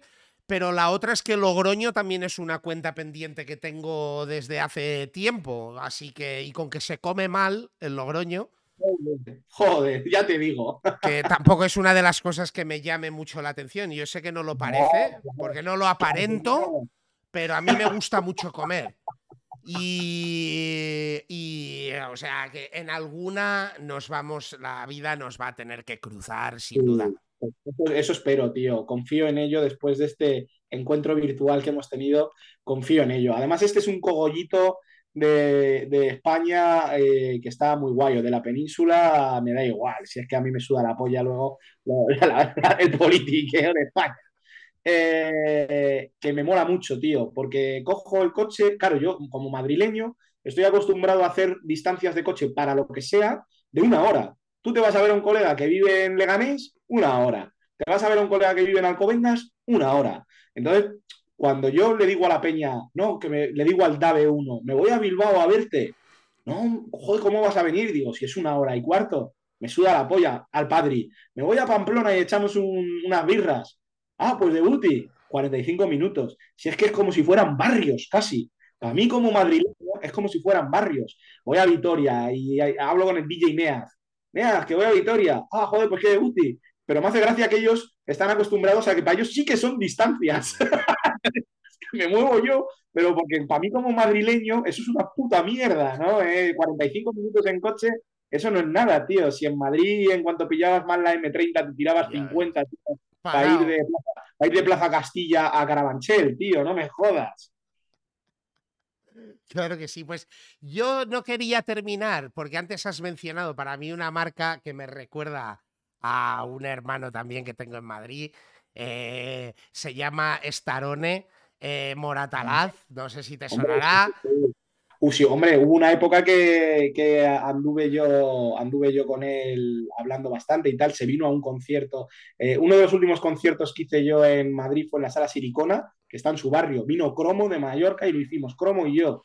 Y me hice un tema con Star, teníamos un tema, nunca llegó a grabarse el tema, pero bueno, hicimos un tema ahí en directo y todo, sí, sí, pues Él siempre dice, y doy fe, y lo corroboro, y firmo con sangre sus palabras, que también son las mías. No hay mejores colores en la ropa que los de Poland Shark. Ahí lo dejo. y, no me, eh. y no me paga Poland Shark. No, no, y ropa buena, duradera. Que de la cosa en la que no he tirado yo ropa que hace pelotillas y de Poland Shark tengo ahí Nikis que todavía para ir de oficinista cuando tengo que presentarme en el curro, eh, tienen 12 años y están como ¿Cuál es, ¿Cuál es su eslogan? ¿Cuál es su eslogan? Es Yachting Clothes, o sea, ropa de yate. Con eso, si tú quieres ser puter y quieres ser flashy, no hay nada más puter y flashy que llevar una marca de ropa cuyo eslogan es Yachting Clothes, ¿sabes? Y no hay colores más guapos, no hay azul más guapo en la ropa, no hay rojo más guay, más guay en la ropa, ni mezclas de colores más guapas en la ropa que los de Poland Shark. Es calidad, tiene, y ahí sí que ya no es por pijismo ni por fetiche. Es ropa muy bien hecha. Merece la pena pagarla eh, quien la quiera pagar, que ya sabemos que otra de las cosas que se estilaba mucho en Madrid era el Galerías Preciados y el Pero como, la consigas es tu problema. Correcto, yo es que ya soy un señor, ya tengo una edad, entonces yo ya me he acostumbrado a lo lícito, a lo lícito. Ya que, Todos los delitos han prescrito. contar muchas cosas ilícitas. Qué grande, pues decirte que para mí ha sido un placer, un honor, un orgullo eh, el que hayas aceptado a ciegas, porque al final, pues eso sí, teníamos muchos puntos en común, pero, pero no nos conocíamos, que hayas abierto, que para mí es otra de las intenciones más grandes de Wario Radio, es que haya salido esa persona que todos tenemos dentro, de tu honestidad, tu sinceridad, tu transparencia. Claro, tío, es que si no, si no, paso, si no, no hablamos. Y vamos, y que tenemos pendiente pues una cerveza, no te quepa duda. No te quepa ninguna de las dudas. Y que no, de momento no lo hemos hecho en 44 episodios, pero nunca lo he descartado, que así como siempre dije que todas las segundas partes son malas, menos El Padrino y Terminator 2, eh, nunca se sabe, puede haber una segunda parte de Wario Radio porque creo que hay muchas cosas en el tintero y Gremlins 2. Añádelo ahí, por favor, al listado. Mm, ¿Tú crees que Gremlins 2 es mejor que Gremlins 1? ¿Sí? Hostia, pues ahí diferimos. Y mira, y, siempre, y voy a explicar el porqué, aunque nos alarguemos, mira, el de, eh, el de Mitsuri va a ser el programa más largo de Wario Radio. Pero, pero voy a decir el porqué. El Padrino 2 y Terminator 2, porque tienen un porqué. No hay, no hay duda, no hay duda. Tienen el, el, por qué es porque Terminator 1 es la polla. Como concepto es la polla. Pero en Terminator 2 tenían lo que no tenían en Terminator 1, que fue la pasta y los medios. Eso es. Terminator 1 es una peli de serie B, muy poco presupuesto. Y, poco, y, también habían pocos efectos especiales que te llevaran a lo que ellos querían proyectar. ¿Sabes? Ya, ya lo hicieron, como yo que sé, Blade Runner o mogollón de películas que igual no, estaban en el momento equivocado de la historia, ¿no? Pero aún así, con los medios que había, lo sacaron.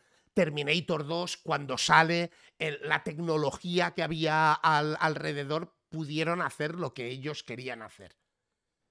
Que, porque creo que igual era una, como si hubieran podido hacer la primera parte en esa época, ¿no? Seguro, y, el Padrino 2, el por qué es porque si has leído el libro, tuvieron que cambiar el orden, que fue por la productora, porque en aquellos momentos Al Pacino y Robert De Niro no eran nadie, la productora no metía pasta para una peli de meter dos actores que no se conocían y hicieron la segunda parte del libro, la primera película, porque salía Marlon Brando y la productora dijo, coño, Marlon Brando es la polla, eh, meto pasta. Por eso básicamente, pero la segunda parte para mí del Padrino es la mejor película de la historia. Ahí os lo dejo. ¡Wow! ¡Wow! ¡Hostia! te, lo compro eh, eh, porque es un peliculón, faltaría más.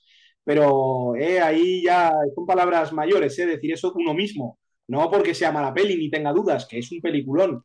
Pero, hostia, has dejado alto ahí el listón, has dejado ahí. Eh, hablo, hablo, claro, yo no, yo no soy el ranking de IMDB, o sea, yo doy mi opinión, ¿sabes? Porque es una de esas pelis que, hostia, sigo poniendo y me sigue sonando a fresca, tío, la ves y de coño.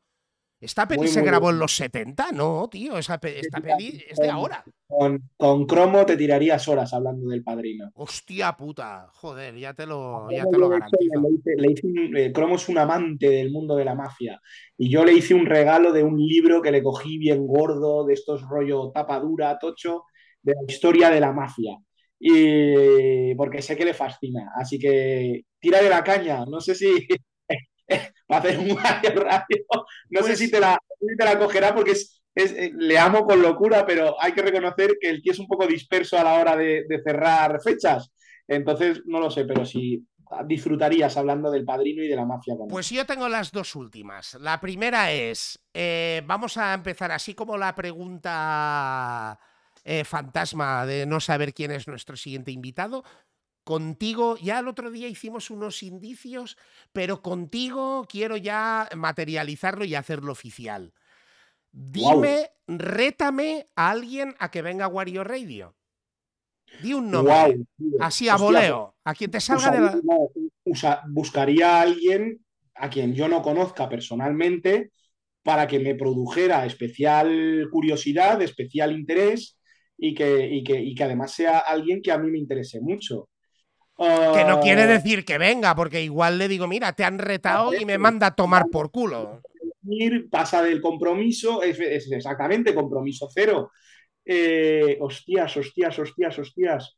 Ay, quiero decirte algo rápido, pero no sé quién decirte. Alguien que me produzca. Hay un. Mira, lo que voy a decir. Hay un rapero sevillano que a mí ahora me gusta mucho, que se llama Imperio Nita.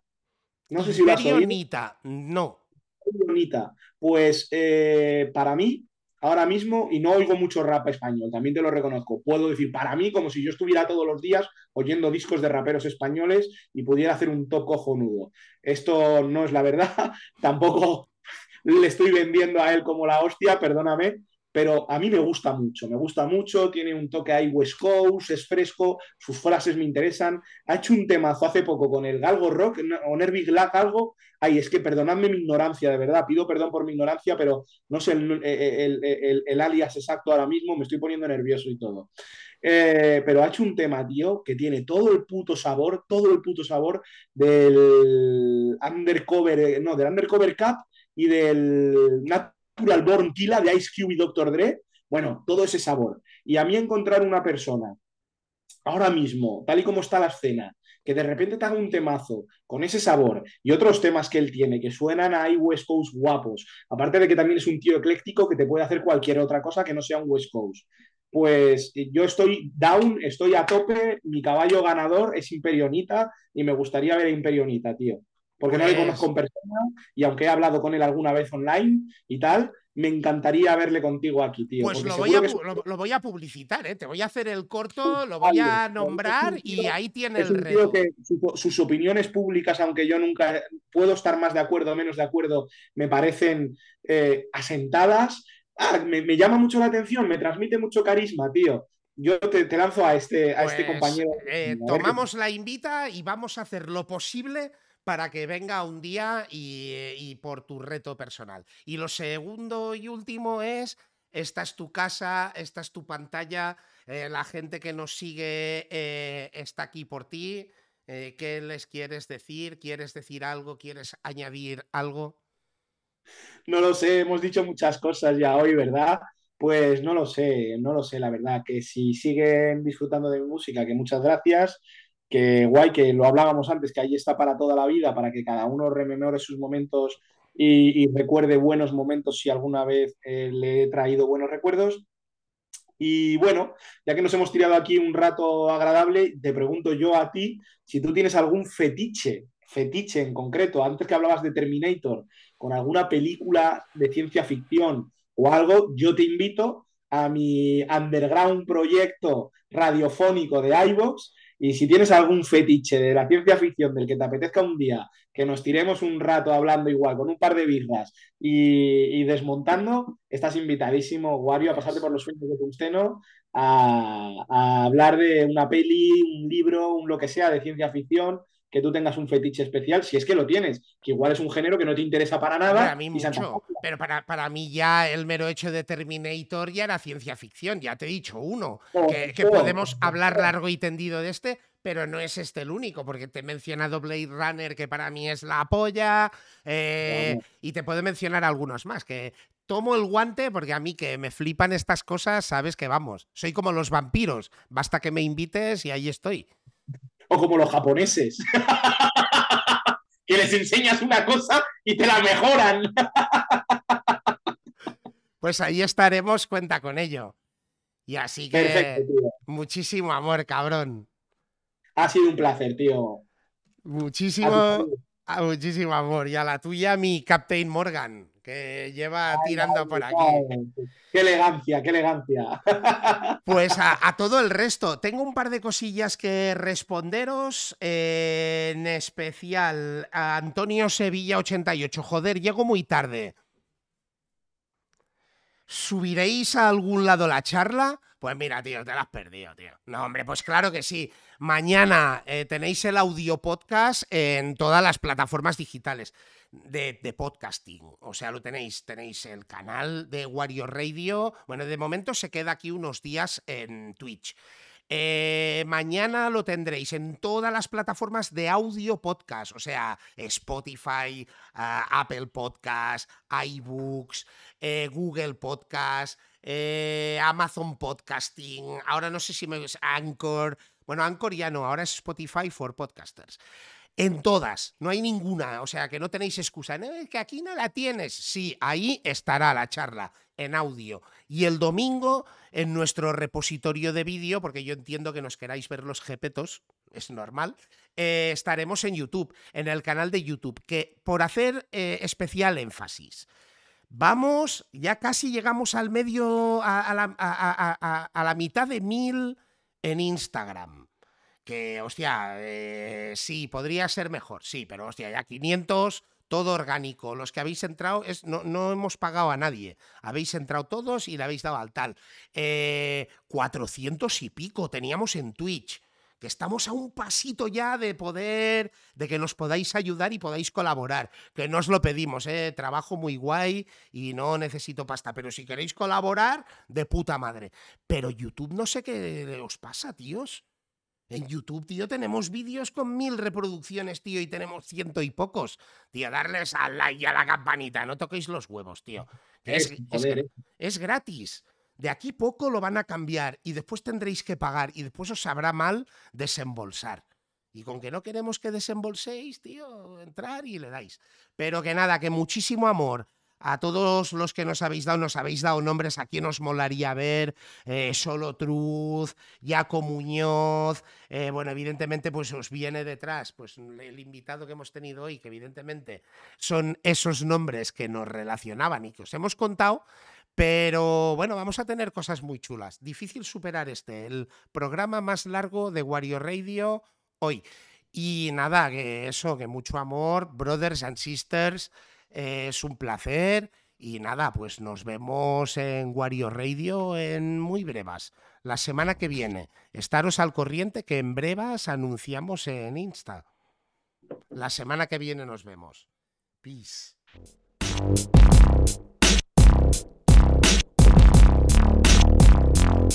you